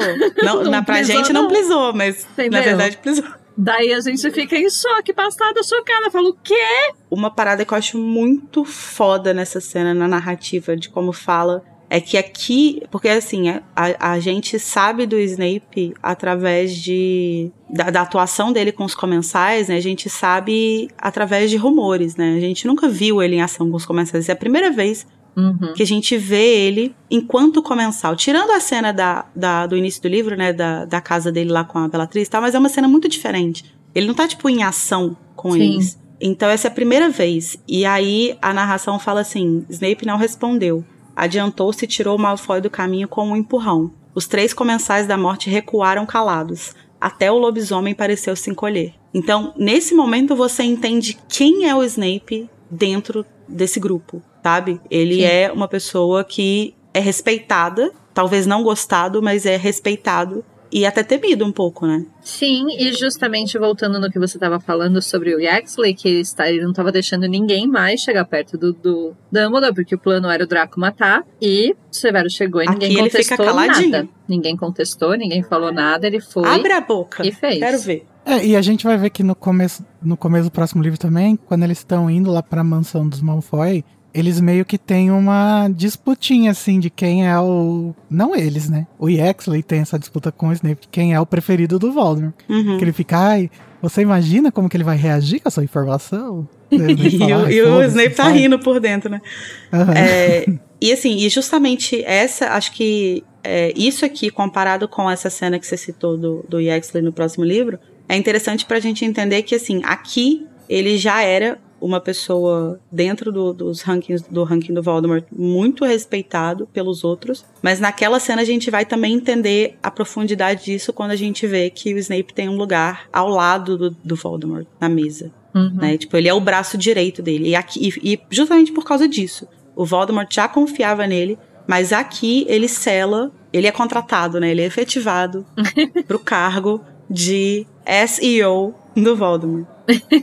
Outra coisa que eu queria falar ainda sobre a morte do Dumbledore e sobre esse severo e esse som e, e essa súplica do Dumbledore é que se a gente para pra pensar na vida que esse homem teve, ainda mais sabendo de tudo que a gente sabe agora já, né? Ele tá realmente tipo, meu Deus, me tira daqui. Alguém me leva essa vida. Já vivi muitas vidas. Já Não aguento mais. esgotei, minha cota. Não pude nem transar porque meu namoradinho era fascista. Poxa, Dumbledore, foi se apaixonar por um fascista. Que amor bandido é esse? Será que no Bumble o Dumbledore daria like em gente que fala Bolsonaro 17, 22, sei lá qual número que é agora? Daria, amiga, porque ele acredita no melhor das pessoas. É verdade. Ele acredita que ele ia conseguir mudar o boy bolsonarista. Uhum. Ele, ia, ele ia trabalhar nisso, eu acho. Mas uma coisa que eu acho muito foda também nesse momento é que depois que o e a galera enco- é, é, encolhe lá quando o Snape chega, fala que ele olhou pro Dumbledore e havia repugnância e ódio gravados nas linhas duras do seu rosto. Nossa. Caralho. É o Gente, safado da J.K. Rowling, né? ela nasceu pra escrever esse homem. Impressionante. O único objetivo da vida dela foi esse. Entendeu? E eu acho que esse momento é muito, muito significativo sobre como eu enxergo o personagem, que é justamente uma pessoa muito, muito, muito, muito rancorosa. Por tudo Uhum. que ele viveu na vida, né? Assim, não dá nem Uhum. muito pra culpar. É capricorniano, né, amiga? Sim, mas a gente sabe o tanto de coisa que tá ali naquele ódio, né? Como eu falei, na primeira leitura, então a gente pensa, ok, ele tá revelando o ódio que ele sempre teve, né? Uhum. A gente pensa que ele tá realmente virando um vilão aqui. Mas o ódio que ele tá carregando aí é de tanta coisa. É de ter que matar Sim. o Dumbledore, é de ter que cumprir esse plano, é de ter que, assim, agora eu vou ter que fazer outra coisa, sabe? É tanta Uhum. coisa aí que, gente, eu fico pensando, meu Deus, esse homem. Porque de fato deve ser muito insuportável viver dentro da cabeça dele, entende? Acho que as palavras são muito bem escolhidas, né? Porque Sim. repugnância e ódio são duas palavras muito fortes, assim. E aí, tipo, quando a gente tá lendo pela primeira vez, esse ódio a gente pode ligar à figura do Dumbledore, né? Tipo assim, ele sempre odiou o Dumbledore e agora ele pode finalmente se mostrar, mostrar Uhum. esse ódio. E essa repugnância talvez fosse a, a figura do Dumbledore, tipo assim, ah, era tão poderoso, era tão grandão aí, e agora tá aí, ó, a minha mercê, que nojo de você, sabe? Uhum. Tipo, uma coisa meio assim. E na verdade, é. Não é, né? É, é repugnância do que ele vai fazer. Sim. É repugnância dele mesmo. Dele assim. Tipo, mesmo. ele tá enojado com o que ele vai ter que fazer. E ele odeia. Eu acho que nesse momento ele odeia o Dumbledore, sim. Tem Sim. um pouco de ódio do Eu Dumbledore acho que também. o ódio tá direcionado ao Dumbledore também, assim. Não acredito que você tá me fazendo fazer isso. Sim. E eu acho interessante pensar também como que o Dumbledore. O que que o Dumbledore viu no rosto do Snape, né? O, o Harry ele traduz como repugnância e ódio, mas e o Dumbledore? Porque é justamente depois disso que ele fala, Severo, por favor. E eu acho que o que o Dumbledore viu aí foi uma hesitação. Porque senão ele não teria pedido por favor, né? Não sei se ele vê necessariamente, porque eu não sei nem se tá muito claro. Talvez eles estão se vendo, né, um de frente pro outro, e o Harry tá vendo mais longe. Talvez o Dumbledore tenha visto. Mas talvez ele só saiba, né, que o, o Snape falou, inclusive outras vezes verbalmente, falou, não quero fazer isso não. Uhum. e uma coisa é você. É, por mais que não esteja afim de, de concordar com esse plano, que tenha verbalizado várias vezes que não queria fazer isso e tal, é, uma coisa é você concordar com isso, é, entendendo toda a lógica do- da coisa, né? Tipo assim, faz sentido que eu faça isso. Ele tá morrendo, tipo, isso vai ajudar na, na, na- nessa trama, né? É importante que isso aconteça. É muito. É, é- uma coisa é isso tudo acontecer fora do calor do momento. Na hora que você tá cara a cara com o que você de fato tem que fazer, é, é muito diferente. E aí, Sim. agora, eu lembrei de uma cena de Lost Meu em Deus. que quando o Sawyer é, compra uma arma pra matar o cara que é, Ai. falaram pra ele que é o, o cara que é, pegou a mãe dele, aí o pai descobriu, matou a mãe e se matou, né? E que ele viu isso, né? É, e aí ele vai meio que descobre essa informação de quem seria esse cara, ele vai comprar uma arma pra matar esse cara. E quando ele tá comprando a arma, o cara que tá vendendo pergunta, ele fala: "Você já fez isso?" E aí ele meio que fica com uma cara assim, ele fala: "Olha, eu já vendi muitas armas. E o que eu posso te dizer é que quando você olha no olho de um homem com uma arma apontada pra cara dele, você entende quem você é. Uma coisa assim, sabe? E, e é esse momento, assim. Tipo, não importa o quanto ele tenha se preparado psicologicamente pra agir e sabendo racionalmente o quão importante é ele agir. Nesse momento, ele odeia isso. Ele odeia quem ele é. Ele odeia absolutamente todas as escolhas que ele fez na vida que trouxeram ele até aqui Uhum. Sabe? Inclusive a escolha de ter voltado atrás e procurar o Dumbledore e pedir ajuda, porque se ele não tivesse pedido isso, talvez ele nunca tivesse ficado nessa posição. Ele podia ser só um comensal qualquer que tava lá, sabe? Tipo, na base da pirâmide do Voldemort, Uhum. sabe? E não, agora ele tá nessa posição em que ele precisa matar a única pessoa que confiou nele e que, tipo, deu uma chance pra ele. E sim, Luiz foi um mentor pra ele. pra poder justamente satisfazer o plano dessa pessoa, assim. É uma situação caralho. É tipo você ter que matar seu pai, cara, sabe? É, e eu acho muito legal que isso reflete também o que, que o leitor e, a- e o próprio Harry deve ter pensado no capítulo anterior, quando o Dumbledore fala: Independente do que aconteça, você vai fazer o que eu mando. Então, se eu mandar você ir embora e me abandonar, você tem que fazer isso, ok? Uhum. E é o mesmo papel que o Snape tem, né? Uhum. Você vai ter que me, me matar, certo? Sim. E aqui ele tá falando, por favor. Porque você tem que cumprir esse plano. Man, pedir pra você fazer isso, você vai ter que cumprir ele agora. Uhum. Talvez até tenha sido mais cedo do que eles pensavam, né? Sim, talvez talvez no planejamento pudesse ter durado um pouco mais. Mas como a gente falou ao longo de todo o episódio, acabou que calhou de ser um momento perfeito para todos os todos os aspectos Uhum. do plano, né? E eu queria saber como vocês reagiram a isso. Tirando fator Snape, queria saber como vocês reagiram à morte do Dumbledore. Porque eu vejo que muita gente fala que chorou muito e não sei o que, não sei o que. Eu, pra mim, foi tão chocante que eu não consegui chorar, não. Pra mim Eu foi. também não. Eu um fiquei só em choque. choque. Eu não me Aham. lembro de chorar, mas eu lembro de ficar passada mesmo, porque eu não achava que haveria essa coragem narrativa, sabe? Uhum. Eu ainda fiquei. Eu, eu lembro de me perguntar assim: como que o Dumbledore vai explicar tudo no final do livro que vem? Quem que vai explicar as coisas agora? Pra e não mim? é que ela deu um jeito, menina? Deu um jeito, então, pois é. Mas eu lembro de ficar exatamente com essa pulga atrás da orelha. Gente, quem que vai explicar a história pra mim? É o Dumbledore Não, que mas essa, essa coragem. essa coragem é incrível, assim, porque. Assim, Rowling andou para que a Shonda pudesse correr, né? E matar os seus, seus personagens mais amados, assim. Assim, pra mim é muito difícil dissociar as duas coisas, porque eu tava no, no choque ali do Snape, né? Tipo, foi uma coisa que me atingiu muito. Mas eu também não chorei com a morte do Dumbledore. Eu realmente lembro de ficar muito em choque, de tipo assim, não é possível, tem alguma coisa errada. E eu lembro de depois ler várias teorias falando assim, ah, porque ele deve ter falado, nossa, ele deve ter falado a Vada Kedavra, mas é, não Ai, verbalmente sim. ele lançou um outro feitiço. E aí, sim, mas assim, até que que adiantaria também, né? O homem caiu da, de não sei quantos metros. Se ele não morresse de avada, ele ia morrer de queda, né? Não, mas tinha uma esperança ainda de que ele não tivesse morrido, né? Sim, tinha muito essa coisa, né, no fandom, de que senão ele vai voltar de alguma forma. É, mas é porque tava muito refletido no Gandalf, né? Tanto Uhum. que a Rowling chegou até a mencionar o Gandalf depois, né? Ela falou: Não, gente, não é o Gandalf, é o Dumbledore, tá? Morreu. E você, Igor? Além de não chorar, qual foi a sua reação? Então, eu não chorei pra- e eu fiquei em choque. Eu fiquei achando que era o Gandalf sim, que vai voltar sim. Não é possível. Eu também. É o último livro, gente. Como assim? Tem esse negócio das Horcrux. Não, não tem nem, não faz nem sentido. E eu achei uma palhaçada assim, esse enterro aí. Palha assada. É Eu não consegui, eu não, eu não vivi esse, essa tristeza da morte do. Eu acho que tudo isso que eu.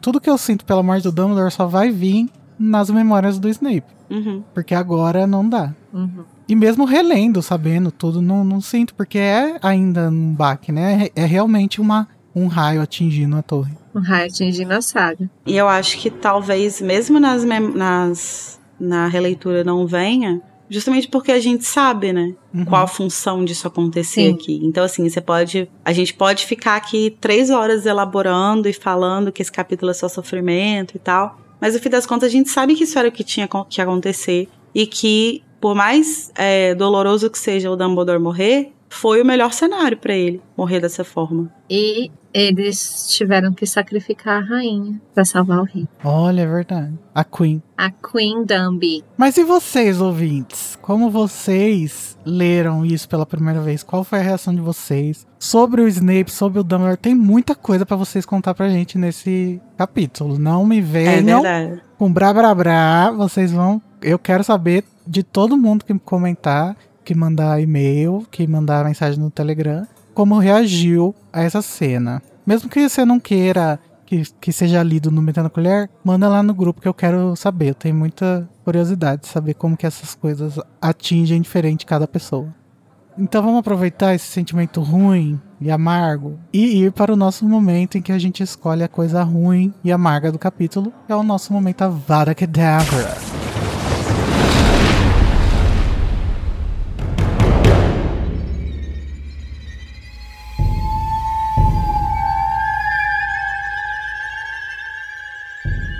Começando pela Lari.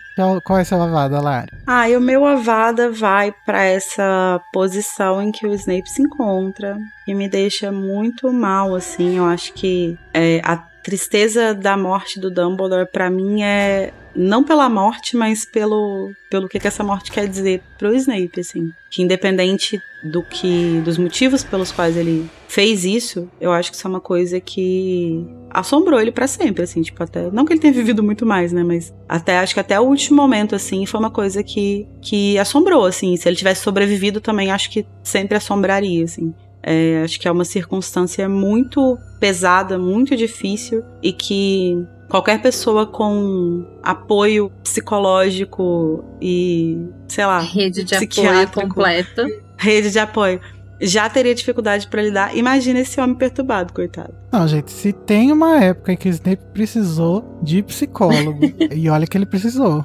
E olha que Essa tem várias. época vai ser o próximo ano, Sim. né? E não vai a ter. partir de agora. E Não vai ter. ele vai Não vai mirar tá no tendo. psicólogo e vai encontrar comensais. É. E tanto que, assim, ao longo, no capítulo das memórias e tal, a gente vê que a- as interações dele com o quadro do Dumbledore são sempre muito ressentidas, né? Ele tá sempre bravo, ele tá sempre, tipo, dando uma resposta, Ah, tá sempre isso é puto. porque é da personalidade dele mesmo. Sim, mas não com o Dumbledore especificamente. E eu acho que isso se acentua, sabe? Tipo, eu acho que ele não perdoa o Dumbledore pelo que ele fez ele fazer. Também acho. Gente, imagina que horrível deve ter sido passar esse ano com a McGonagall ali odiando ele. Ai, nossa. Mas ano que vem. ano que vem não, no próximo livro a No livro fala. que vem a gente vê. Enfim. E você, Tami? Bom, meu Avada, apesar de o fandom ficar bravo comigo, é pro Draco. Ixi. Porque apesar de sim a gente ter um início aí de arco, de redenção, blá blá blá, eu ainda acho uma pessoa insuportável. Tem uma coisa que eu detesto é essa gente que, ai, como eu sou muito bom. Eu não, eu, eu não consigo ter empatia com o Draco. Mesmo com tudo, tudo isso aí, eu vou dar uma avada pra ele que não deu a avada. Então, levou. Além de tudo, é covarde esse bostinha. Brincadeira, gente. Bom, o meu Avada que dava é muito difícil escolher, porque esse capítulo é muito bom. É muito bom em avadas. Então, eu vou fazer uma Avada naquele narrativo, assim. Eu vou dar uma Avada pela situação. Não vou falar do Snape, porque a Lai já falou tudo, mas uh, do Harry. Ah, Ele Ai, tá sim, ali, nossa, a gente gente. esqueceu completamente que o Esqueceu do menino tá ali. Harry. Quem liga para Harry Potter? Vendo tudo, e no final fala, né, que o grito de horror do Harry jamais saiu. Nossa. E foi obrigado a presenciar o Dumbledore explodindo no ar. por um- Nossa, muito. Uhum. Deve ter sido muito difícil. E imagina, gente, eu que tive que o meu cachorro morreu recentemente, não consigo esquecer dele morto. Imagina o Harry, gente, ele deve ter passado o resto da vida com essa imagem na cabeça. Com, Uhum. essa, com essa cena inteira na cabeça. E petrificado, né? Sem poder fazer nada, sem poder se mexer. Agonia. Mas, ó, em nossa defesa, a gente só esqueceu do Harry porque ele realmente tá lá só paradão, né? Fez nada. É. A gente falou dele quando ele aparatou lá. Bom, gente, é isso. Agora que estamos mais aliviados, podemos ir para o nosso momento de alegria e coisas felizes. Pra gente terminar num tom mais feliz, né? Enfim. Como se fosse possível, mas tudo bem. É, por mais que o papai tenha ido. Vamos ao momento Expecto Patronum!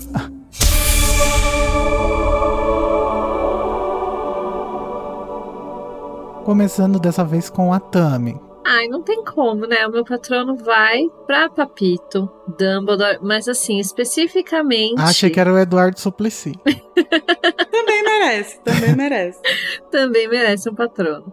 Mas não, porque, assim, a- apesar de, né, ele merecer este patrono nesse capítulo especificamente, eu vou dar pra, pra a força que ele tem até o final de ficar pleno, de, Ai. de determinado até a torre, de chegar lá e manter a conversinha de, de mesa de chá com os comensais até o último momento, até o último suspiro. Dumbledore mora em nossos corações. Ai, lacrou, amiga. E você, Larissa? Você vai dar Ai, pro Dumbledore, né? Não vou. Não vou, não. Mas Larissa, você chega já de Snape. Já deu. Não chega, não, amiga. É, não tudo chega. sobre Esse é o Snape, momento ah. de Thumb, é o momento da rainha. Não, não é. Eu não, não teve um episódio que eu participei que eu dei uma vada pro Snape, eu acho. Eu falei mal dele, não sei. Enfim, o meu patrono vai pro Snape porque... Só fez isso pra ter esse crédito, né? De falar isso agora. Não, o meu patrono vai pro Snape pelos mesmos motivos que a Tammy deu o patrono dela pro Dumbledore. Por ele, apesar de estar nessa situação em que, assim, seria muito mais fácil e muito mais. Seria muito compreensível, inclusive, que ele, tipo, simplesmente falasse: não vou fazer isso, vou embora. Ele se mantém íntegro, né? Nessa, nesse compromisso dele com o Dumbledore até o final. Por mais que isso vá sei lá, tipo, selar o destino dele e desenhar o resto da, da, da trajetória dele, assim. Ele fez um, uma promessa e ele vai cumprir essa promessa. Por mais que isso dilacere ele, assim. Então acho que ele merece um patrono. Não só pela fibra moral que ele demonstra nesse momento, mas porque merece, coitado, um alívio, assim, sabe? Então vou mandar um patroninho pra ele. Pra ver se Tá ele bom. supera. Patrono retroativo, né? Porque tá levando em consideração muita coisa que não está nesse capítulo. Hum, Ah, Igor. É. fato. Gostei, gostei desse argumento. É um podcast de releitura, meu amor.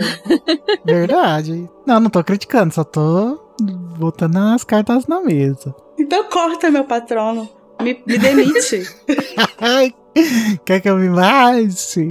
Tá. Que eu me ma- Mas você, Igor, vai dar pro Dumbledore, né? Pelo amor de Deus. Oi? Eu não, porque eu não, não gosto de necrofilia. Não sexualiza. O patrono, gente. Vocês Não, mas eu- são muito, muito safadinhos. Depois que alguém falou isso nos comentários, eu nunca mais consigo escutar o vai dar sem pensar nisso. Mas tá.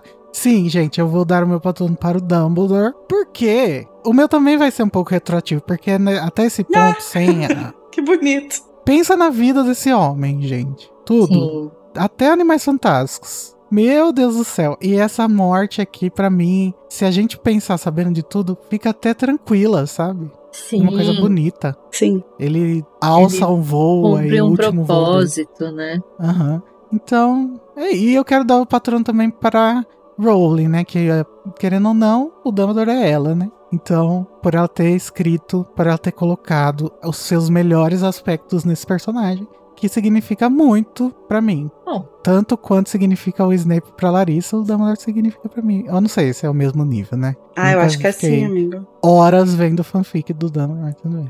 Ah, mas são jeitos diferentes de demonstrar apreciação, né? Mas eu É. acho que o Dumbledore representa pra você muitas das coisas que o Snape representa pra mim. Ai, que E é lindas isso. vocês. Conseguimos terminar esse capítulo em uma nota positiva. Achei isso um feito. Um fecho.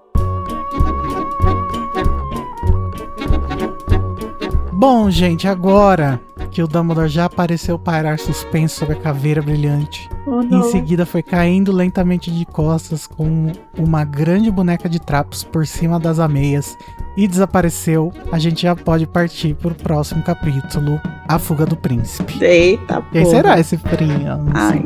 Não sei. Tchau! Tchau.